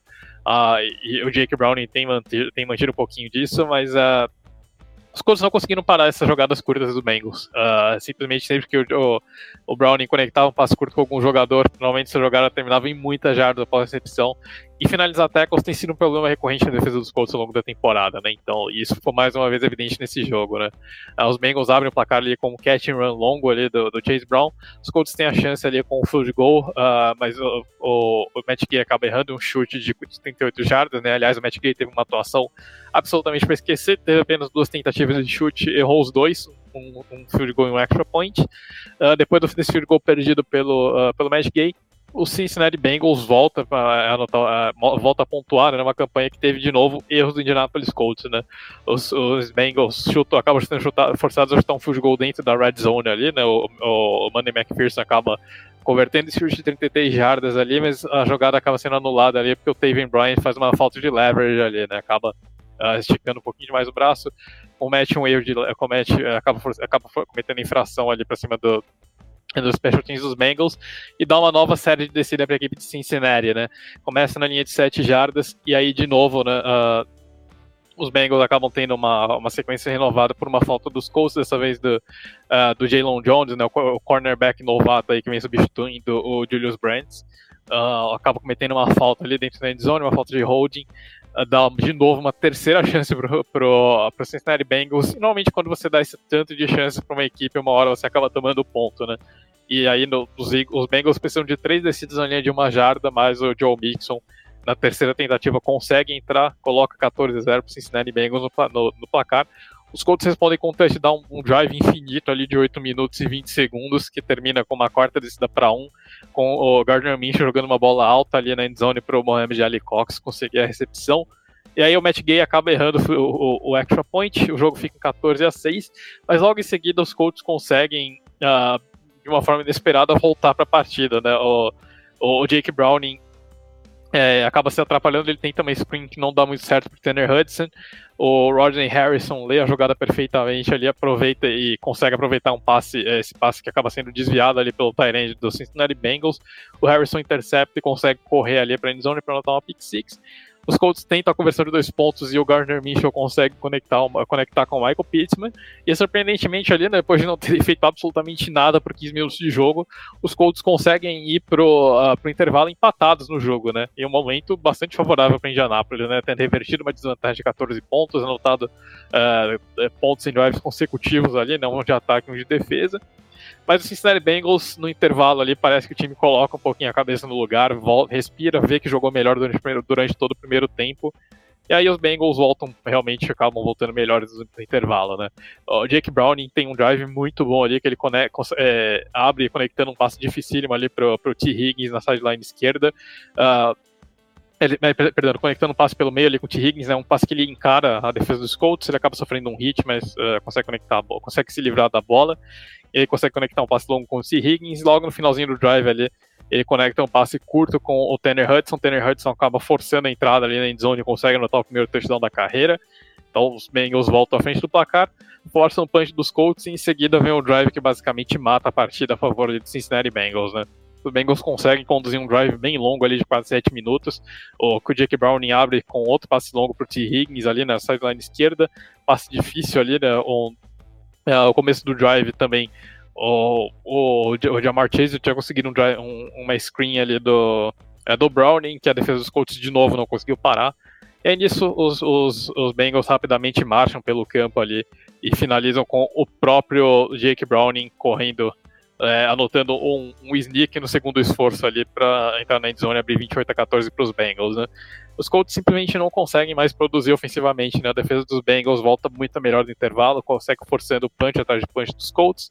Os Bengals. Uh, e aí depois do, depois de um punch dos Bengals, os Colts acabam tendo um, um, erro mental ali nos special teams, né, que o EJ Speed tromba com o Isaiah McKenzie, o Isaiah McKenzie, a bola acaba batendo no Isaiah McKenzie ali na hora, de é, na hora do punch, os Bengals se aproveitam dessa sequência de erros aí dos Colts, o DJ Ivy recupera a bola e coloca o Cincinnati Bengals em posição já de tentar um touchdown, né, Cincinnati não consegue o touchdown, uh, porque, até porque tem que jogar esse drive com o AJ McCarroll, né, um velho conhecido ali da torcida dos Bengals, não traz boas recordações, acho, né, daquele jogo infame do, do Pac-Man Jones e do, é, é do, do, aquele jogo que o Pac-Man Jones acaba cometendo uma falta ali no final do jogo, né? Ele e o Montez Burfict acabam cometendo uma sequência de faltas e os Bengals perdem para os Steelers, né? O AJ McCarroll era o quarterback daquele, daquele time, né, jogando no lugar do, do, do, do Andy Dalton lesionado.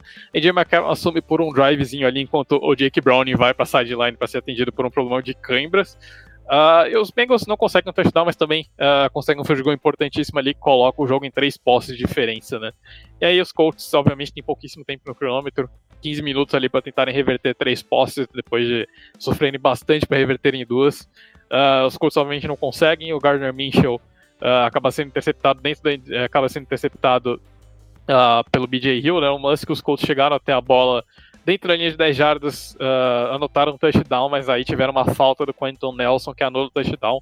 Então, a linha do touchdown coloca os Colts totalmente fora da, da, totalmente fora ali da, dessa, da, da, linha de 10, né? Coloca os Colts na linha de 20. Os Colts tem três tentativas para passar da linha de 20, o time não consegue. Uh, o Gardner Minshew, ali, ali numa jogada, numa, numa jogada, o Gardner Minshew acaba tendo um passe bloqueado pelo Trey Hendrickson e o BJ Hill consegue uma interceptação, uma belíssima interceptação, aliás, né, dando uma mergulhada ali para não deixar a bola cair no chão. Uh, e ali basicamente é o que mata o jogo, né? Depois Colts é basicamente é uma jogada de, de 14 pontos para o Cincinnati Bengals, né? Que evita, não só evita o touchdown do Indianapolis Colts, como ainda consegue uma interceptação, né? É, então, basicamente, os Colts ainda tinham alguma chance se aquele touchdown de Zach Moss acabar valendo, que não é o caso.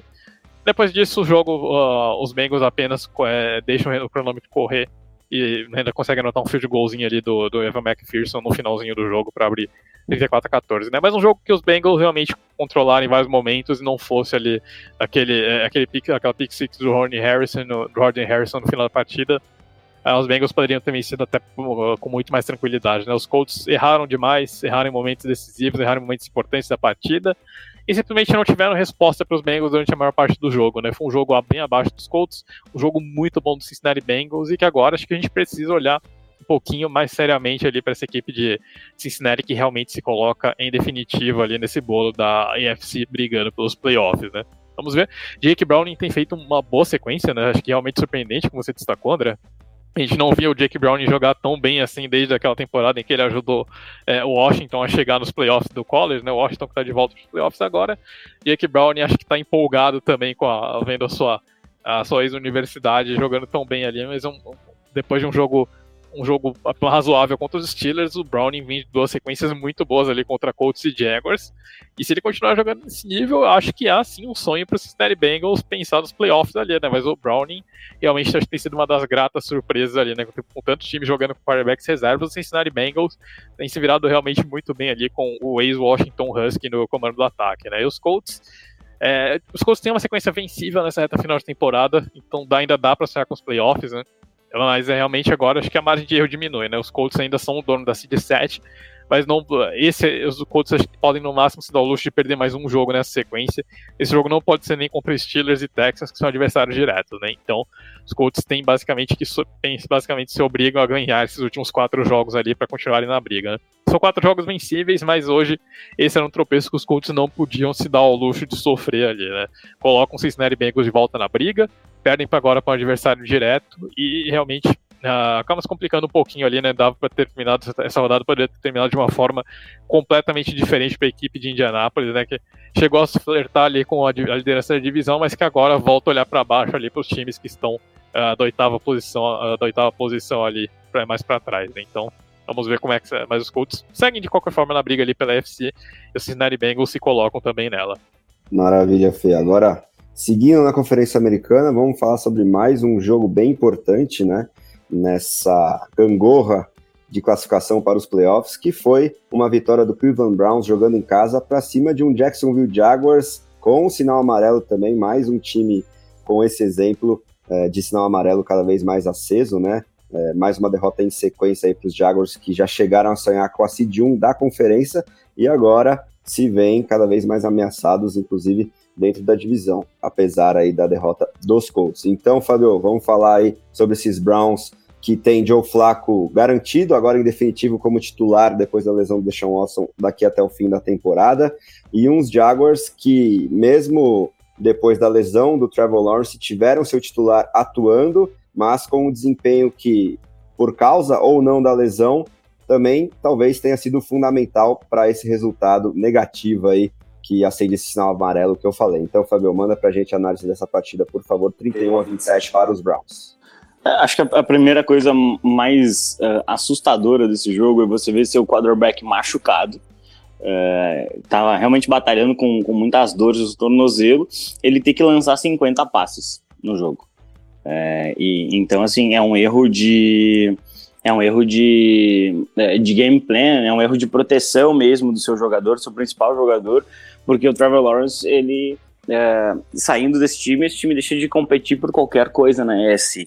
É, então a gente vê que ao todo foram uh, 20 corridas, 50 passes. Né? Eu sei que o jogo teve um momento em que se perdeu para Jacksonville, né? ele chegou a, a, a, estar bem atrás, mas esse momento ele foi bem mais, mais na parte final do jogo. Os times entraram no último período é, com uma diferença de apenas 7 pontos. Então não, não chegou em momento algum a ser um jogo em que você precisava tirar uma diferença de três posses de bola para sair lançando tantos passos com um quarterback machucado né? Então, uh, do lado dos Jaguars, uma, uma, decepção de game plan, assim, a forma como eles fizeram a, a, desenvoltura desse jogo, ela foi mal pensada, ainda que estivesse enfrentando uma defesa realmente uh, muito forte e que está se realinhando, né? Teve um período de instabilidade a defesa dos Browns, mas parece estar tá se realinhando agora. Forçou uh, 13 interceptações para cima do Trevor Lawrence, isso é uma marca realmente uh, bem expressiva, bem expressiva mesmo. Ainda forçou um fumble ali com o Anthony Walker, né? É interessante como esse time dos Browns ele, ele conseguiu se, é, é, se adaptar ao longo da temporada. Né? Começa o ano, perde Nick Chubb, que é a grande expressão ofensiva da equipe, um, passa por uma instabilidade, aí perde seu quarterback, que não vinha jogando bem, é verdade, mas é um jogador que pode tirar alguns coelhos da cartola, pode correr com a bola de vez em quando. Um, ainda tem uma lesão ali no Miles Garrett, que está jogando com dor, claramente. Mas mesmo assim, os, os Browns estão 8-5, com um recorde exatamente igual ao Jacksonville Jaguars, né? O pessoal que gosta do caos provavelmente torceu para os Jaguars vencer esse jogo, porque os Browns seriam mais um time 7-6, e a gente teria sete equipes empatadas com o mesmo recorde, brigando pelas três vagas de wild card. Né? Então, uh, do, do, ponto de vista uh, do jogo em si, uh, a gente tem que dar o destaque para os Tyrands, né? David Njoku de um lado, Evan Ingram do outro, dois Tyrands que acabaram uh, pontuando para suas equipes, né? Dois TDs para cada um, quase 100 jardas, né? Meu querido André Amaral sofrendo muito com isso em virtude do fantasy football, mas uh, é, um, é um jogo, é um jogo que é, deveria ligar um alerta bem grave lá em Jacksonville, deveria ligar um, um, um alerta de, até de game plan, assim, Doug Peterson precisa refletir um pouquinho se vale a pena colocar o seu quarterback machucado para fazer tantos drawbacks, tantos passes, especialmente contra um pass rush qualificado como esse. Aí do lado dos Browns é uma vitória altamente expressiva e importante para que o time consiga se garantir com uma seed 5. Obviamente, é, faltam poucos jogos, é, mas os Browns eles ganharam uma gordura que os outros já não têm. É, os, os Jaguars, eles talvez a, a, única coisa boa a tirar dessa rodada é o fato dos Colts terem perdido e o fato do, é, dos Texans terem perdido também, especialmente com tanta, com tanta lesão, porque eles só estão um jogo à frente na, na, na divisão, em termos de, de recorde, e apesar dos Jaguars serem melhores né, em, em, termos de recorde dentro da divisão, é, ainda, ainda há um confronto direto para eles e, e, é um pouco perigoso que, que esse time ele eh, chegue no, no, no, final da temporada é, e tenha que ainda depender de vencer jogos dentro da sua divisão para garantir um, um, um título.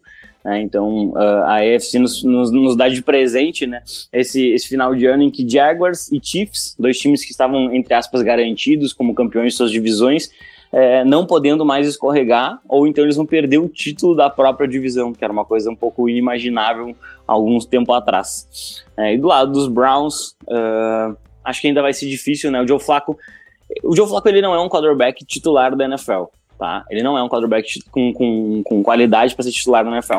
Mas num ano em que tantos quarterbacks se machucaram, ele talvez seja um quarterback titular, né? Considerando esse contexto, talvez ele seja um quarterback titular hoje. Ele sabe mover a bola, ele lançou uma interceptação bem feia, bem feia, mas ele consegue mover a bola, ele consegue uh, fazer um play action muito bem. E, e quem sabe, né, se ele chegar na, na pós-temporada, quem sabe ele, ele, ele volta a ser o Joe Flaco de pós-temporada e conduz os Browns a um feito inédito, que seria no mínimo muito engraçado. Já pensou um bicampeonato aí para Joe Flaco? Realmente surpreenderia demais. Mas agora, Fê, tá na hora de falar sobre o próximo adversário do Cleveland Browns, que é o meu Chicago Bears. Dessa vez não deu sopa pro azar e deixou o resultado escorregar nos últimos minutos, como foi o caso do primeiro duelo contra o Detroit Lions, jogando em casa, meu Berzão segurou a onda e fez 28 a 13 para cima daquela equipe que ainda é líder da NFC Norte, muito provavelmente vai confirmar essa tendência, mas também tem um sinalzinho amarelo ligado aí, principalmente em termos de desempenho. Outro dia quase entregou uma partida ganha para o New Orleans Saints também. E você, como grande defensor do Detroit Lions, vai ter a oportunidade aí de fazer a sua tese para cima dessa análise de um jogo que surpreendeu muita gente por causa de mais uma vitória aí dos Bears, a terceira em quatro jogos, como você também já trouxe no destaque inicial, e quero saber os desdobramentos aí desse resultado a partir dessa semana 14 que embolou geral na NFL, né, Fê? Pois é, André, os Lions deixam escapar uma chance ali de colocarem na briga pelo Seed 1, né? Se os Lions ganham esse jogo ali, é, forçaria um empate triplo ali, né, pelo Seed 1 da NFC, mas realmente um jogo que o Detroit não fez para não fez absolutamente nada para ganhar, né? Acho que preocupa um pouquinho sim, esse desempenho recente dos Lions, uh, porque de novo, né, não é de hoje que a equipe vem vem mal, né? Os Lions estavam conseguindo vencer jogando mal, mas agora já são duas derrotas nos últimos três jogos ali, né? Contra Packers e Bears.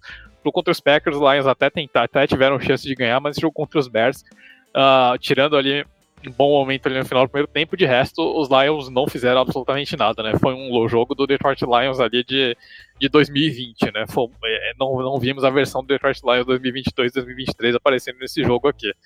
Uh, o jogo que os Lions acho que é, tiveram muitos problemas defensivos, né? Como tem sido a tônica da equipe nessa, nessa sequência negativa. Uh, os Lions não tiveram respostas para as corridas do Chicago Bears no início do jogo. Uh, realmente, os Lions tiveram muita dificuldade para fechar ali o Ed, principalmente para fechar as, as, os extremos ali da linha ofensiva. E os Bears aproveitaram, né? Os Bears tiveram muitas corridas ali virando a esquina e que foram para é, terminaram sendo jogadas grandes, né? Lions com dificuldades também para finalizar lance na defesa, né? O, o, Chicago Bears conseguiu muitas big plays ali, né? Realmente que os Lions simplesmente não conseguiam dar tackles ou então falhar, tiveram algumas falhas de coberturas ali. Uh, jogo, jogo bom do Justin Fields também, né? acho que a gente precisa destacar, elogiar o bom trabalho que o, o quarterback dos Bears fez, né? jogando pelo próprio emprego. Uh, o Justin Fields acho que vem numa sequência interessante de jogos, né? não está sendo perfeito, mas acho que ele tem, tem dado conta do serviço. Esse foi mais um jogo, né? Que o, o Fields não teve uma atuação talvez uh, absolutamente perfeita ali, mas uh, que deu contra-recado realmente, né? Foi uma atuação uma atuação de quarterback que teria condições de manter, é, de manter o emprego para a próxima temporada ali, né? O jogo começa com um drive do, é, em que os Bears simplesmente passam por cima da defesa dos Short Lions, né? Com o Justin Fields é, dando muito trabalho para a defesa dos Lions com as corridas dele. O Deontay Foreman também teve uma corrida, é, também teve algumas corridas que os Lions simplesmente não tiveram como parar. E o drive termina com o DJ Moore ali saindo no Wildcat, anotando uma corrida pelo lado esquerdo ali, uma corrida de quase 20 jardas. Primeiro touchdown terrestre da carreira do wide receiver do é, do Chicago Bears ali, depois de uma depois da longa passagem dele pelo Carolina Panthers. Né? Uh, os Bears têm a chance ali de, de realmente matar o jogo com praticamente 10 minutos ali, né? Os Bears conseguem forçar um punch dos Lions, conseguem um drive de field goal ali que o Cairo Santos consegue converter, e logo em seguida os Bears têm, têm uma interceptação de Jared Goff, né? É, apesar que essa é uma interceptação que é aquela interceptação que não muda muita coisa, né?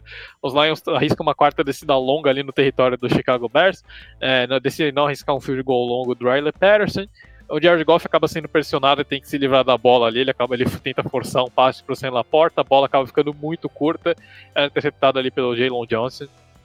Chicago Bears uh, se coloca ali é, e o Johnson consegue um bom retorno ali, né? A interceptação não teria mudado muita coisa ali no fim das contas, né? Teria sido um turnover um down dos, dos, Lions, dos Lions, então uh, talvez a interceptação acaba tendo até um resultado um pouquinho mais positivo para Chicago, pro, pro, uh, a equipe de Detroit que consegue uma posição de campo até melhor com a interceptação. Uh, e os Bears, os Bears acabam, é, começam um drive é, muito dentro do próprio território depois de uma falta no retorno. Uh, os, os, Bears conseguem até marchar para o campo dos Lions, mas aí resolvem arriscar uma quarta descida, que o DJ Moore dessa vez não consegue converter numa corrida. E os Lions, esse acho que é o único momento em que o jogo realmente vira para os Lions. Né? Depois os Bears têm a chance de terem basicamente aberto duas posses de bola logo nesse início. Depois desse turnover on downs, os Lions, uh, o momento volta para os Lions. Né? O, a equipe de George consegue conduzir um bom drive, que o Jamir Gibbs encerra ali com uma corrida longa para anotar o touchdown. Lions forçam o único train out dos Bears, uh, um do, acho que, uh, perdão, dos poucos, uh, dos dois únicos train outs dos Bears no jogo. E ali a Detroit, depois de forçar esse train out, consegue outro bom drive ofensivo que o George Goff finaliza, encontrando o Josh Reynolds ali dentro da endzone para colocar a equipe de Detroit em vantagem. Né? Nesse momento parecia que o jogo tinha voltado ao normal, que seria uma vitória dos Lions, mas no segundo tempo a defesa dos Bears tem, é, força é, força 4, 5 punts, em, força basicamente 6 é, seis campanhas consecutivas sem ceder um único first down para os Lions. E o, o ataque dos Bears consegue fazer o suficiente para matar o jogo. Né? Então, no segundo tempo, o ataque dos Lions simplesmente para de produzir. A equipe dos Bears aproveita esse bom momento, né? Os Bears conseguem empatar o jogo com o field goal logo no começo do período. Depois de forçar mais uma sequência de trainouts dos Lions, aí os Bears conseguem anotar um touchdown no passe longo do Justin Fields, né? Convertendo uma quarta descida longa dentro do campo dos Lions. O Fields uh, anota, uma, anota um belíssimo passe ali para o DJ Moore, né? E o Fields, aliás, André, acho que falando um pouquinho do desempenho dele nesse jogo, né? A gente viu o Justin Fields um pouquinho mais maduro, né? Conseguindo soltar a bola um pouquinho mais rápido, entendendo para onde ele precisava ir no campo.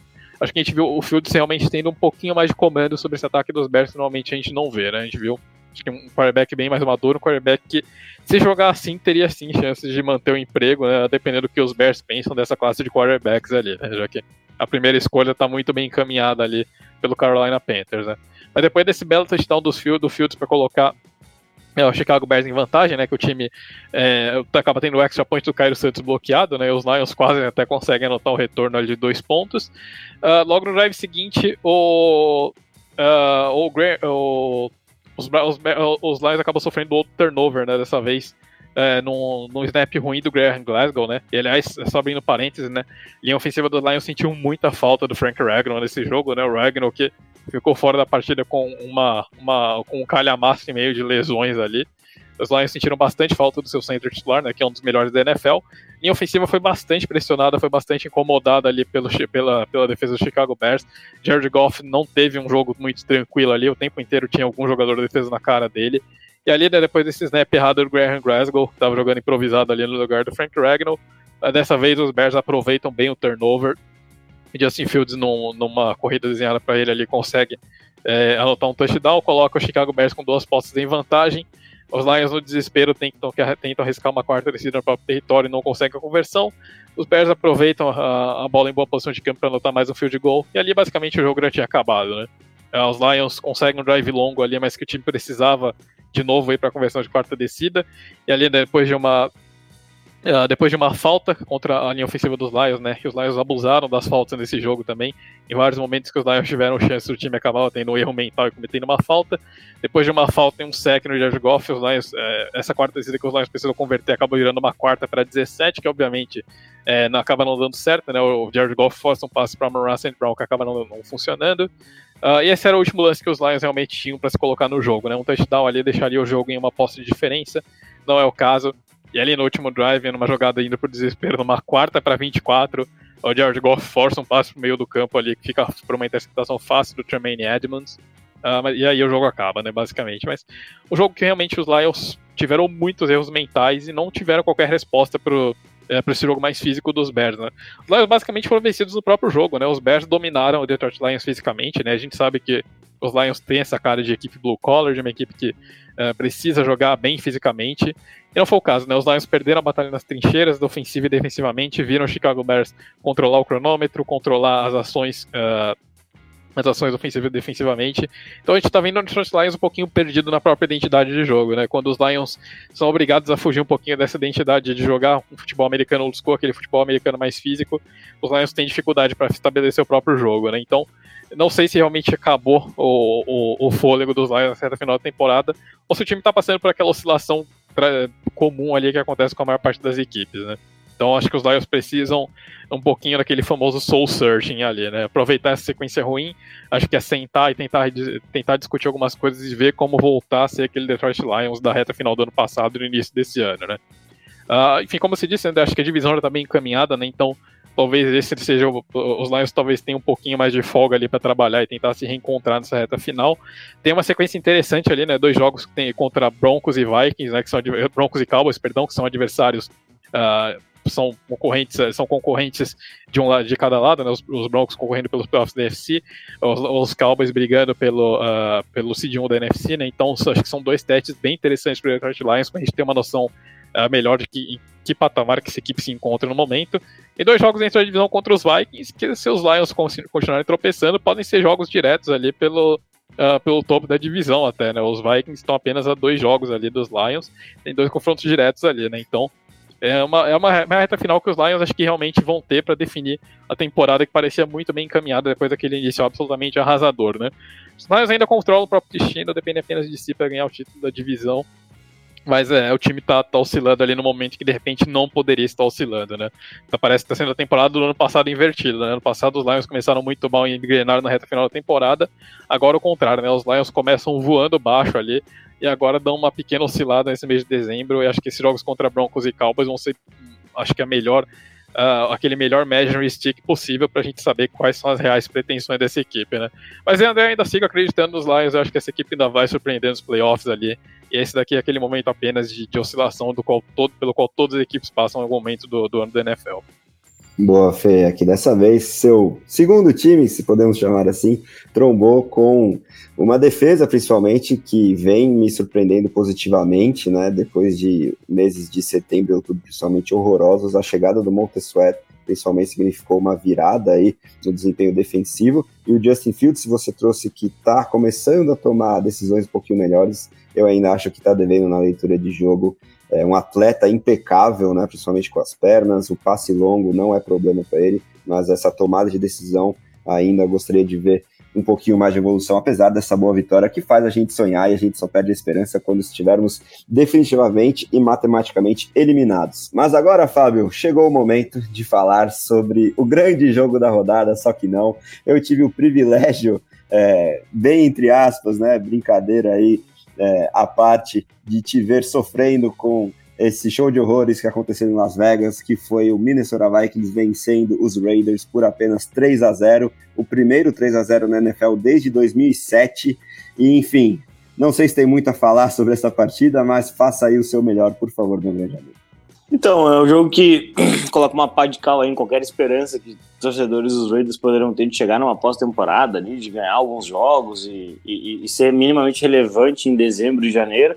Né? Eu já tinha avisado aí nas últimas semanas que eu não acreditava que isso pudesse acontecer, que não deveria, é, o torcedor não deveria nutrir esse tipo de, de, de expectativa. É, e do outro lado, um Minnesota Vikings que ofensivamente é horroroso. Né? Um, tinha a volta do Justin Jefferson, ele toma uma paulada absolutamente maravilhosa do Marcus Epps nas costas e tem que sair do jogo novamente. Uh, não volta para a partida, eu não sei, eu não cheguei a ver se tem alguma confirmação já de lesão, mas a forma como ele sai e, e, e a, a, ele, ele, logo que ele toma a paulada, ele já coloca a mão nas costas ali, pode uh, colocar o Justin Jefferson aí numa uh, numa, numa situação bem, bem, bem delicada para o restante da temporada. Né? Ele que já tinha readequado a sua meta de jardas para mil, uh, provavelmente possa acabar perdendo mais jogos. Acho que a grande notícia da, da, dessa partida não é a partida em si, sim, que o Justin Jefferson pode acabar perdendo mais tempo, especialmente também para os jogadores de fantasy futebol, né? Porque agora são as finais dos fantasy, semifinais, e, e ele é um jogador que uh, com certeza faz muita diferença. Né? O jogo em si foi absolutamente dominado por defesas e falhas ofensivas gritantes, assim, alguns drops, é, algumas chamadas uh, horrorosas. É, e quando os times minimamente conseguiam alguma coisa, é, alguns erros que não deveriam acontecer, né? Os Vikings tiveram a chance de abrir o placar e aí acabam errando um field goal. No, logo no início do, do segundo tempo, os Raiders eles têm um avanço gigantesco de jardas, de quase 40 jardas com Hunter Renfro e entram na red zone para logo depois o mesmo Hunter Renfro receber um screen pass e sofrer um fumble. É, e aí os, o Minnesota Vikings ele recupera essa bola e impede que os Raiders tenham chance de abrir o placar. É, o jogo, ele, a primeira pontuação e única do jogo, ela veio somente dentro dos dois minutos finais, né? Foi um jogo um, absolutamente terrível, né? Aquele jogo de sangrar os olhos, mas que manda muito, manda, manda recados é, bem importantes, né? Os Vikings não têm quarterback, então o Kirk Cousins, se não renovar, o time vai precisar endereçar isso. O Joshua Dobbs foi muito mal, ele foi inclusive substituído durante o jogo. É, quando ele sai já no último período, ele, tem, ele tinha uma marca incrível de 60 jardas lançadas, né? Então ele realmente estava tendo muitos problemas de mover a bola. E, é, e o Nick Mullins ele entrou, encontrou dois passes ou três que, é, que ok, foram interessantes para avançar um pouco no campo. Mas a gente sabe que o Nick Mullins não tem a capacidade de ser um quarterback titular em, em, em algum uh, prazo. Então o Minnesota, ainda que o recorde seja interessante, é bem questionável se o time vai conseguir chegar numa pós-temporada em virtude de falhas ofensivas reiteradas. Uh, os Raiders, por sua vez, colocam o Max Crosby em evidência para ser um candidato ao defensor do ano. Não acho que vai ganhar, acho que o Micah Parsons, por conta dessa questão toda dos Cowboys e alguns números impressionantes dele, é, realmente pode acabar ganhando esse título. Mas Max Crosby se posiciona ali como um dos grandes jogadores de elite da NFL. É, e o Aiden O'Connell, né, o, o, o Hulk que está lançando bola lá pelo Las Vegas Raiders, parece ter cavado seu lugar para ser somente um backup. Né? O, o próprio head coach está sendo avaliado, manager estão sendo avaliados para ver se vão ficar ou não é, eles tomam um, um, golpe muito duro por perder um jogo em casa sem fazer nenhum ponto, né? É, qualquer time da NFL, se, se, antes da partida você oferecer, ó, seu time vai sofrer somente três pontos em casa hoje, todos os times aceitariam, né? Assina o contrato agora, mas aí o seu, seu ataque precisa marcar pelo menos alguma coisa. É, os Raiders continuam horríveis, a gente não vê o, cenário melhorando. E os Vikings, ofensivamente, eu não vejo esse time ter a mínima força para se manter numa briga para playoffs. Se o calendário ajudar, um turnover, a defesa carregar, ok. Mas é um time que, se for para os playoffs, mais uma vez vai jogar um jogo só. Realmente, né? Não durou muito tempo o hype com o nosso querido Pastronaut, que foi exposto continuamente nas últimas semanas e está prestes a perder a sua vaguinha de titular como quarterback dos Vikings. E também fica essa nota triste, principalmente para os jogadores de fantasy football em relação ao Justin Jefferson, que depois de tantas semanas fora voltou e já se machucou de novo, infelizmente. Agora, Fê, vamos falar sobre um jogo de exceção de Zach Wilson, é, recebendo o Houston Texans, que também teve que lidar com várias lesões importantes, venceu é, de forma surpreendente e de forma convincente, 30 a 6 para os Jets contra os Texans fazendo com que a franquia de Houston se afaste, né? Parece que sempre quando os Texans estão prestes a se consolidar é, numa vaga de wild card, pelo menos nos playoffs da AFC, algo acontece. E dessa vez várias coisas negativas aconteceram para essa equipe que vinha surgindo como a sensação da temporada, cheia de calouros com desempenhos muito interessantes, mas as lesões parece que chegaram na pior hora possível aí para a franquia de Houston. E do outro lado, a gente pode ver uma fagulhinha de esperança em relação a esse ainda jovem quarterback que teve mais uma polêmica ao longo da semana, com uma notícia que parece que não era das mais verdadeiras, dando conta de que ele teria se recusado a voltar à vaga de titular aí é, depois de desempenhos ainda piores do que os dele mesmo dos colegas aí de QB Room dos Jets, mas dessa vez voltou e somou 300 jardas além de um belíssimo desempenho que foi fundamental para essa vitória aí, que realmente surpreendeu muita gente dos Jets para cima dos Texas. Então, Fê, fala pra gente o panorama desse jogo, por favor. Olha, o jogo também começou com cara jogo de futebol da bola redonda ali, né? Foi um primeiro tempo 0 a 0 tem o jogo com as condições climáticas lá de New York não contribuíram muito, né? Uh, choveu bastante durante o jogo inteiro. Então, uh, acho que é, é, é, tá esperado que fosse um jogo de poucos pontos. Essa explosão ofensiva do New York Jets no segundo tempo foi bastante inesperada, né? Até por conta do, do fator Zach Wilson, como você destacou, né, André? É, eu acho que a gente volta para aquele Sunday Night ali que o Zach Wilson jogou melhor do que o Patrick Mahomes, né? E André, eu pego um comentário que você fez naquela época, né? Que acho que o torcedor do Jets já viu o suficiente do Zach Wilson para imaginar que jogos como esse são exceção que prova a regra, né? Uh, eu acho que por mais que sim, foi um jogo, eh, foi um jogo praticamente perfeito do Zach Wilson, ali, com exceção de um fumble que ele sofreu. Mas é um jogo, um jogo antes Zach Wilson, né? Foi um jogo que acho que a gente não dá para esperar que o Zach Wilson vai ter sempre, né? Acho que essa é a grande questão da carreira dele, né? O Zach Wilson ele tem sim esses flashes de, é, que permitem um pouquinho de esperança ali pro torcedor, mas na média, né, o Zach Wilson sempre fica muito abaixo, né? Então acho que não dá para o torcedor do Jets contar com desempenhos semelhantes até o final da temporada, né? Vamos ver. Vamos ver se o Zach Wilson acaba queimando a língua de todo mundo ali. Mas no momento eu acho que não realmente não, não cria expectativa suficiente para é, pra gente ver desempenhos semelhantes nos próximos jogos, né? E depois desse primeiro tempo de 0 a 0 o, o Zach Wilson começou a cozinhar ali no segundo tempo, né? Uh, ele tem um, um, um, bom drive ali, né? Que ele Acho que o grande destaque é uma conversão ali, terceira descida no finalzinho dele, né? Que é uma terceira para 12, uma conversão longa ali, que os, os Jets partem com o backfield vazio. Uh, o Zach Wilson tem que. A, jogada quebra logo no início, o Zach Wilson faz um scramble ali para a esquerda, consegue plantar o pé e, e solta o braço ali para conectar um passe de 25 jardas com é, com o Garrett Wilson, né? E a conexão Wilson-Wilson funcionou muitíssimo bem nesse segundo tempo, né? E ali no finalzinho do drive, é, ele logo na jogada seguinte, o Zach Wilson conecta com o Randall Cobb para colocar os Jets à frente do placar. Os Jets não perderam mais a liderança depois desse primeiro drive no início do segundo tempo, né?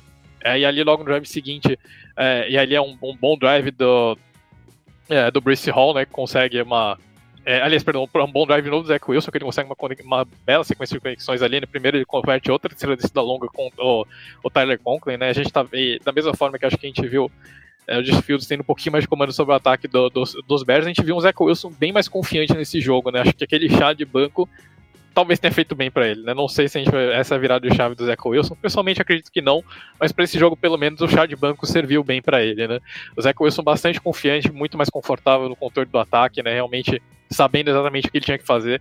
A gente não vê aquele Zach Wilson que normalmente entra em pânico quando a pressão chega nele, né? Pelo contrário, a gente vê o Zach Wilson escalando o pocket, usando a mobilidade dele para estender as jogadas e, e, sabendo, e às vezes sabendo uh, não aceitar uma jogada longa e aceitar o que a defesa estava cedendo para ele. Eu acho que é, é isso que de repente faltava muito na carreira do Zach Wilson até agora, né? Ele consegue mais um drive, um drive bom ali conectando com o Tyler Conklin e o Garrett Wilson. Os Jets finalizam o drive ali com o Xavier Gibson fazendo um end around ali para anotar o touchdown e colocar 14 a 0 no placar, né? Depois a gente tem o momento de Zach Wilson ali, né, que não poderia faltar. Ele tenta o scramble pelo meio do campo e acaba sofrendo um fumble ali, que é o, é o único momento em que os Texans realmente criam alguma coisa no jogo, né? Depois desse fumble, os Texans aproveitam a oportunidade, marcham pelo campo ali. E o, o Devin Singletary consegue anotar um touchdown no estouro do cronômetro do, terceiro quarto para deixar a diferença em uma posse de bola. Matt Amendola não faz valer a lei do ex acaba errando o, field, o, o, extra point ali. Então o placar fica 14 a 6. Mas o Zach Wilson imediatamente se recupera ali daquele erro ali. Os Jets conduzem um bom drive, né? Esse sim conduzido também muito bem pelo Brice Hall, né? O running back dos Jets tem uma sequência ali de big plays em passes e corridas. Uh, e aí o Zach, o, o Zach Wilson finaliza o drive justamente lançando pro, pro Brice Hall anotar um touchdown curto ali, né? Então os Jets abrem 21 a 6, aí basicamente é, é, acabam com a partida, né? Os Texans têm que arriscar uma, uma quarta descida no próprio território. O CJ Stroud pressionado tenta forçar uma bola ali para o Noah Brown, que acaba virando um passe incompleto. E os Jets aproveitam para anotar um field goal longo ali com o Greg Zerline, né? Colocando uh, a partida em três postos de diferença. E ali no drive seguinte, né, André? Aí vem mais uma preocupação para o Houston Texans, né? O CJ Stroud leva uma pancadaça ali do, Queen, do Kenny Williams. Uh, e acaba, acaba é, indo parar no protocolo de concussão. O Davis Mills assume o ataque, né? Os Texans que já estavam jogando sem o Nico Collins, que tinha se lesionado antes, é, tinha se lesionado ali, né? Então, enfim, como você disse, os Texans sofrendo muito com lesões, né? O time já tinha perdido o Tank Dell. Uh, e aí os Jets aproveitam esse novo turnover on downs ali para converter mais um field goal, mas ali basicamente o jogo já tinha acabado, né? Já estava difícil para os Texans reverterem uma desvantagem de duas postes de bola contra essa defesa do New York Jets, sem o CJ Stroud, isso, sem o CJ Stroud com menos de 10 minutos no cronômetro, isso era absolutamente impossível, né? Eu jogo os Jets ainda tem um tempinho ali para anotar mais um field goal no finalzinho da partida, Mas realmente um jogo que os Jets controlaram as ações né, durante todo o segundo tempo. Né? Depois de um primeiro tempo complicado que terminou 0 a 0 o Zach Wilson ligou, virou a chave ali no segundo tempo, teve um dos melhores jogos da carreira dele. É um jogo difícil, né, contra o time de playoffs ali. Então, os Jets ainda sonham, né? Ainda estão ali na briga, porque estão só dois jogos de diferença, mas praticamente eliminado, né? É uma vitória que realisticamente não influencia muito na temporada da equipe de New York, né? Vamos ver o que o Zach Wilson consegue aprontar nessa reta final de temporada, né? Para ver se de repente ele consegue manter a vaga como backup do Aaron Rodgers para o ano que vem. Mas se ele continuar jogando assim, eu acho que pelo menos isso ele consegue, né? É, muito importante para o Zach Wilson também, porque é um momento de, de opção de quinto ano, né? Então, pouco provável que ele consiga, até por conta de questões de salary cap. Mas de repente é um jogo para dar uma segunda vida ali para a carreira do, do Zach Wilson em New York, né? Pelo menos já garantiu a titularidade para a semana que vem. E agora é ver se ele consegue finalmente é, criar em cima desse bom desempenho, né? De novo, não acho que é o caso, né? Eu acho que realmente esses jogos são exceção mais do que a regra para o Zach Wilson. Então, uh, vamos ver. Né? E para os Texans, péssimo. É um jogo que você, como você disse, né, André? Os Texans tinham de novo a chance para é, para se colocarem mais para se colocar numa posição melhor da Big pelos playoffs, né, empatarem com os Jaguars dentro da divisão em campanha. Uh, e agora é justamente o contrário, né? Os Texans ficam ali naquele bolo do 7-6, agora com mais preocupações de lesões, né? Nico Collins monitorar é, a situação do CJ Stroud no protocolo de concussão. Então vamos ver, né? Para Houston realmente foi um jogo muito, muito ruim. Houston teve uma chance de ouro ali, né? Para é, se, se desgarrar na briga pelos playoffs e acabou acontecendo exatamente o contrário, né? Perde para um time que realisticamente não tinha muitas, muito mais pretensões na temporada e jogando com seu quarterback reserva ali. Realmente, né? E eu assino embaixo, inclusive, sobre esse desempenho do Zé Wilson ser muito mais uma exceção à regra do que algo para gerar esperança. E agora, nas nossas últimas duas análises dos jogos de domingo, sobrou a nossa querida, só que nem tanto, NFC Sul, né? Que tem novamente uma mudança na, na liderança, né? E todos os times com recorde negativo, apesar disso, teremos um representante dessa querida divisão nos playoffs. Agora, te, é, temos aí Fábio Garcia pronto para fazer análise de Tampa Bay Buccaneers e Atlanta Falcons, garantindo que não será apenas um representante da NFC Sul que considerar os playoffs. Eu quero saber dele se ambos esses times que protagonizaram Tampa Bay Buccaneers 29, Atlanta Falcons 25 serão esses representantes. E esse jogo também representou essa mudança aí na liderança que tinha os Falcons e agora tem os Bucks. Então, Fábio, manda pra gente aí esse jogo entre esses rivais de divisão da NFC Sul, por favor. É uma vitória que, que Atlanta deveria ter conseguido. Uh, jogou de uma maneira é, muito instável para mim uh, ao, ao, longo de toda a partida. É incrível você ver esse time do Arthur Smith marcar 25 pontos, né? Porque ele não parece um time programado para fazer tanto ponto assim, mas normalmente eles não sofrem tantos e aí e, e acho que isso acabou sendo uh, bastante decisivo, né? Um primeiro tempo em que as defesas elas acabaram uh, sendo um pouquinho mais fortes, né? A defesa da Atlanta conseguiu uh, uma interceptação, conseguiu forçar um turnover on downs, enquanto que a defesa dos Bucks ela conseguiu uh, forçar um safety e, e, e, forçou ali field goals um pouquinho mais distantes que, que aí o Cu acabou errando, né? Ele perdeu dois field goals na partida que obviamente fizeram falta e, e forçaram o Atlanta Falcons a, a, arriscar demais no final da partida, né? Então acho que o, o, grande destaque desse jogo fica para a forma como o Baker Mayfield liderou esse drive final com um passe absolutamente perfeito para o Cade Otton fazer a virada uh, já nos minutos finais mesmo. É ele que não teve tantas jardas, mas conseguiu dois TDs. Uh, Rashad White uh, mais uma partida boa. É, e, e, e, realmente defesas que, que acabaram sendo bem importantes para que, que esse jogo ele ficasse apertado durante um bom tempo. Tem que destacar também o Drake London, né, conseguiu 10 recepções para 172 jardas, é, claramente é o, é o alvo favorito ali do Desmond Reader, que com certeza não está uh, nos planos de Atlanta para o restante do, do da, da, carreira, acredito eu. Né? Ele que chegou dizendo que só sairia de, de dos Falcons é, depois que conquistassem o Super Bowl, talvez ele não tenha tanto tempo assim para esperar. Né? Mais uma vez, uh, Bijan Robinson um pouco mais envolvido, mas ainda não o suficiente, na minha opinião. É, apenas 10 oportunidades para correr com a bola. É, é, é, um time que a impressão que dá é que os Falcons eles tentam ser criativos demais. Eles tentam reinventar a roda. É, parece que o Arthur Smith ele não, não, não, basta ganhar, tem que ganhar do jeito dele, da forma como ele quer ganhar. E isso uh, expõe seus jogadores, expõe o time para é, para eventualmente derrotas como essa.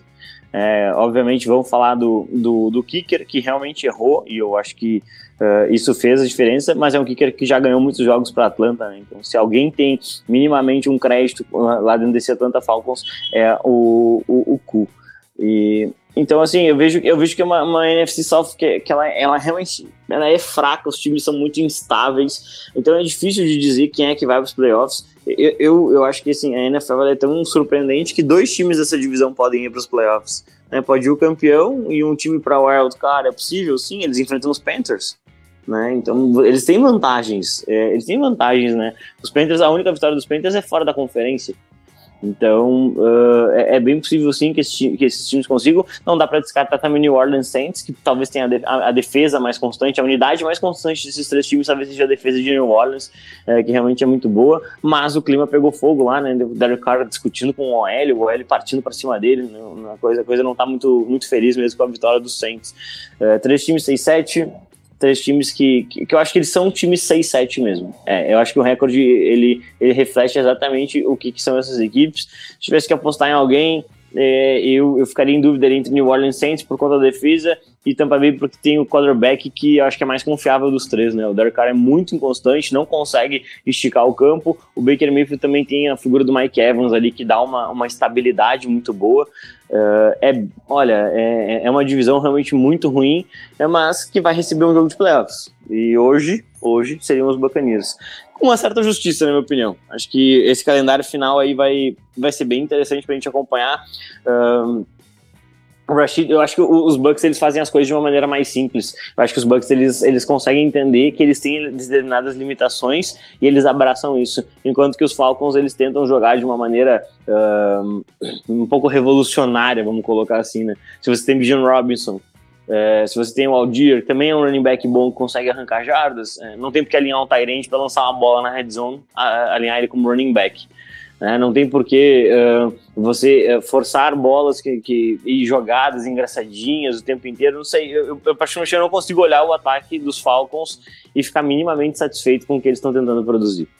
É, é, acho que tem uma, uma, é, eles forçam muito mais do que precisariam e, e, eu acho que isso acaba comprometendo determinados jogos, como foi o caso de ontem, um jogo em casa de divisão. Se você ganha, praticamente elimina Tampa Bay, você na verdade perde, coloca eles na liderança e começa a se preocupar com o seu futuro na minha opinião, com vaga nos playoffs ou não, Arthur Smith não deveria mais ser a, a, o treinador principal da Atlanta Falcons. Sem dúvida alguma, não tenho como discordar exatamente disso, da, da, opinião aí, da continuidade do Arthur Smith. E aproveitando o gancho que o Fábio já deixou, Fê, vamos falar sobre esse New Orleans Saints vencendo o Carolina Panthers, né?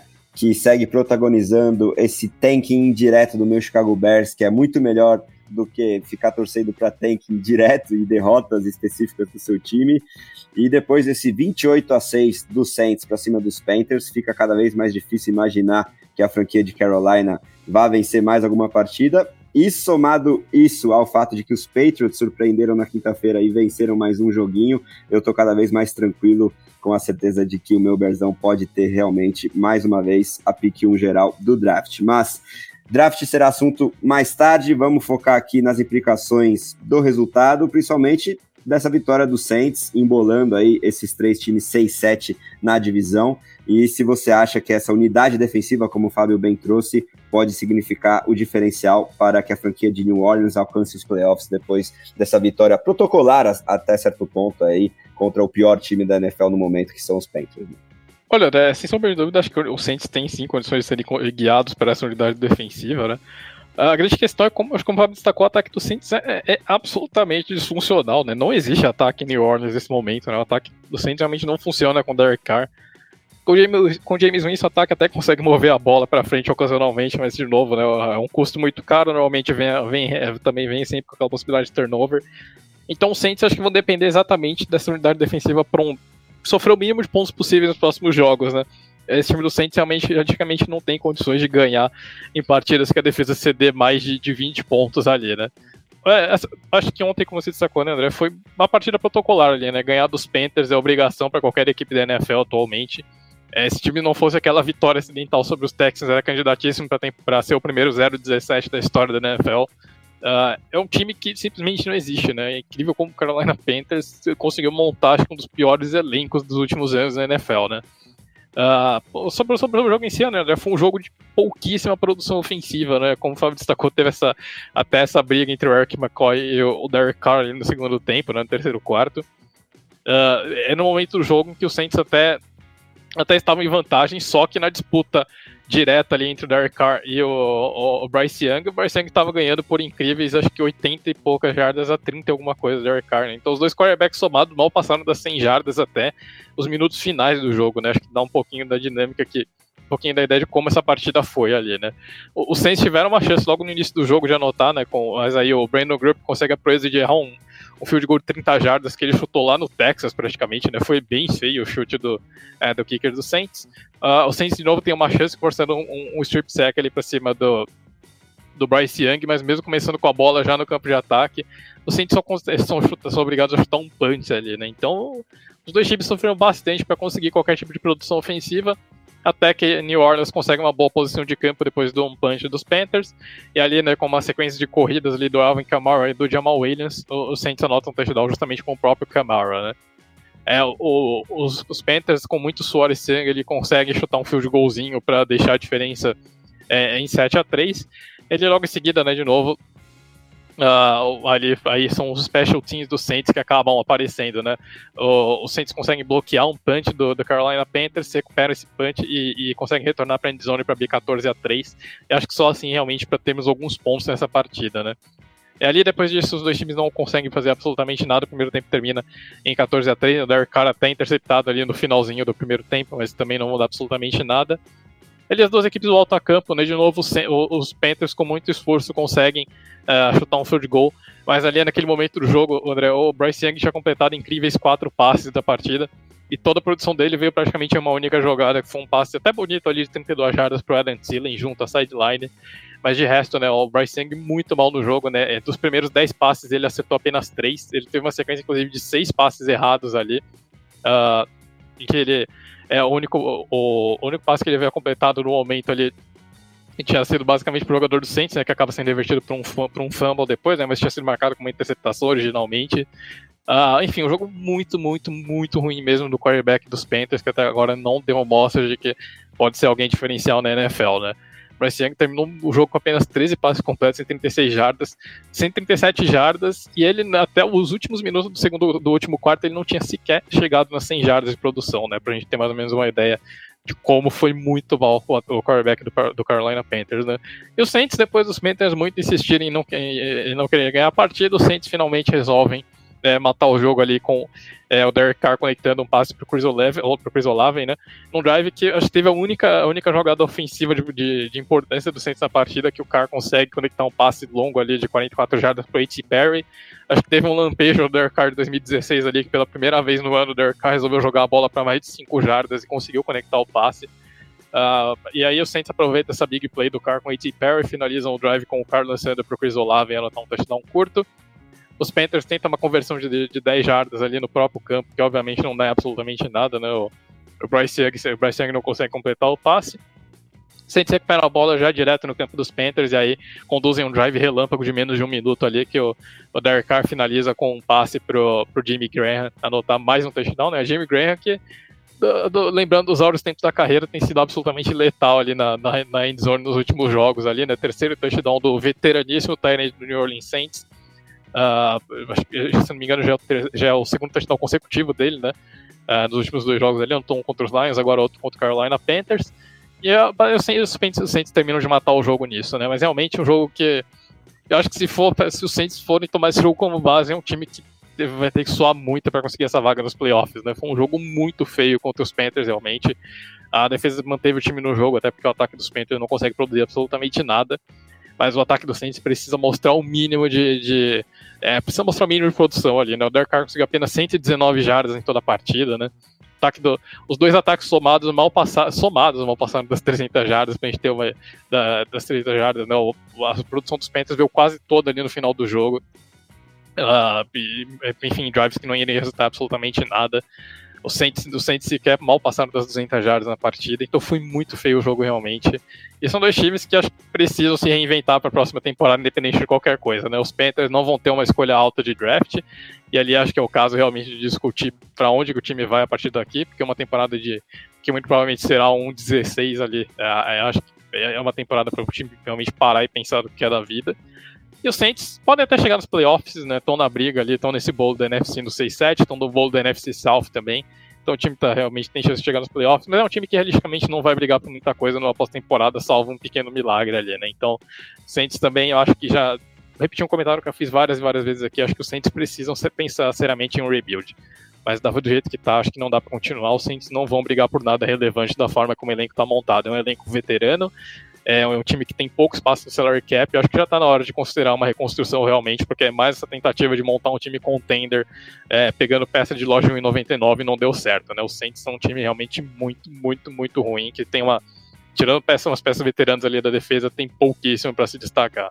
Sem dúvida alguma, né, Fê? Então, encerramos aí as análises dos jogos do Domingão e vou pedir os destaques finais dos meus amigos com uma bela oportunidade nessa semana em que teremos dois Monday Night Footballs, né? Então, cada jogo aí da segunda-feira à noite será alvo de expectativas na análise do destaque final de cada um dos meus amigos. Já agradecendo demais a Fábio Garcia e Fernando Ferreira, pedindo então essa análise final para eles, começando com o Fábio falando sobre Green Bay Packers visitando o New York Giants e depois o Fê emenda o Tennessee Titans visitando o Miami Dolphins, prestes, quem sabe, a alcançar essa seed 1 da AFC, mas a zica aqui do nosso Domingo de NFL no podcast The Playoffs é infalível e se provou é, dessa maneira na última segunda, né, Fê, com a vitória aí do Cincinnati Bengals, é, surpreendendo mais uma vez com esse início aí da Browning Mania. Mas, brincadeiras à parte, o Fábio começa aí o destaque final dele com Packers e Giants, depois o Fê faz o mesmo com Titans e Dolphins. Por favor, meus amigos. É isso aí, minha gente. Um grande abraço para todo mundo que nos ouviu até aqui. Um abraço para Fernando, André.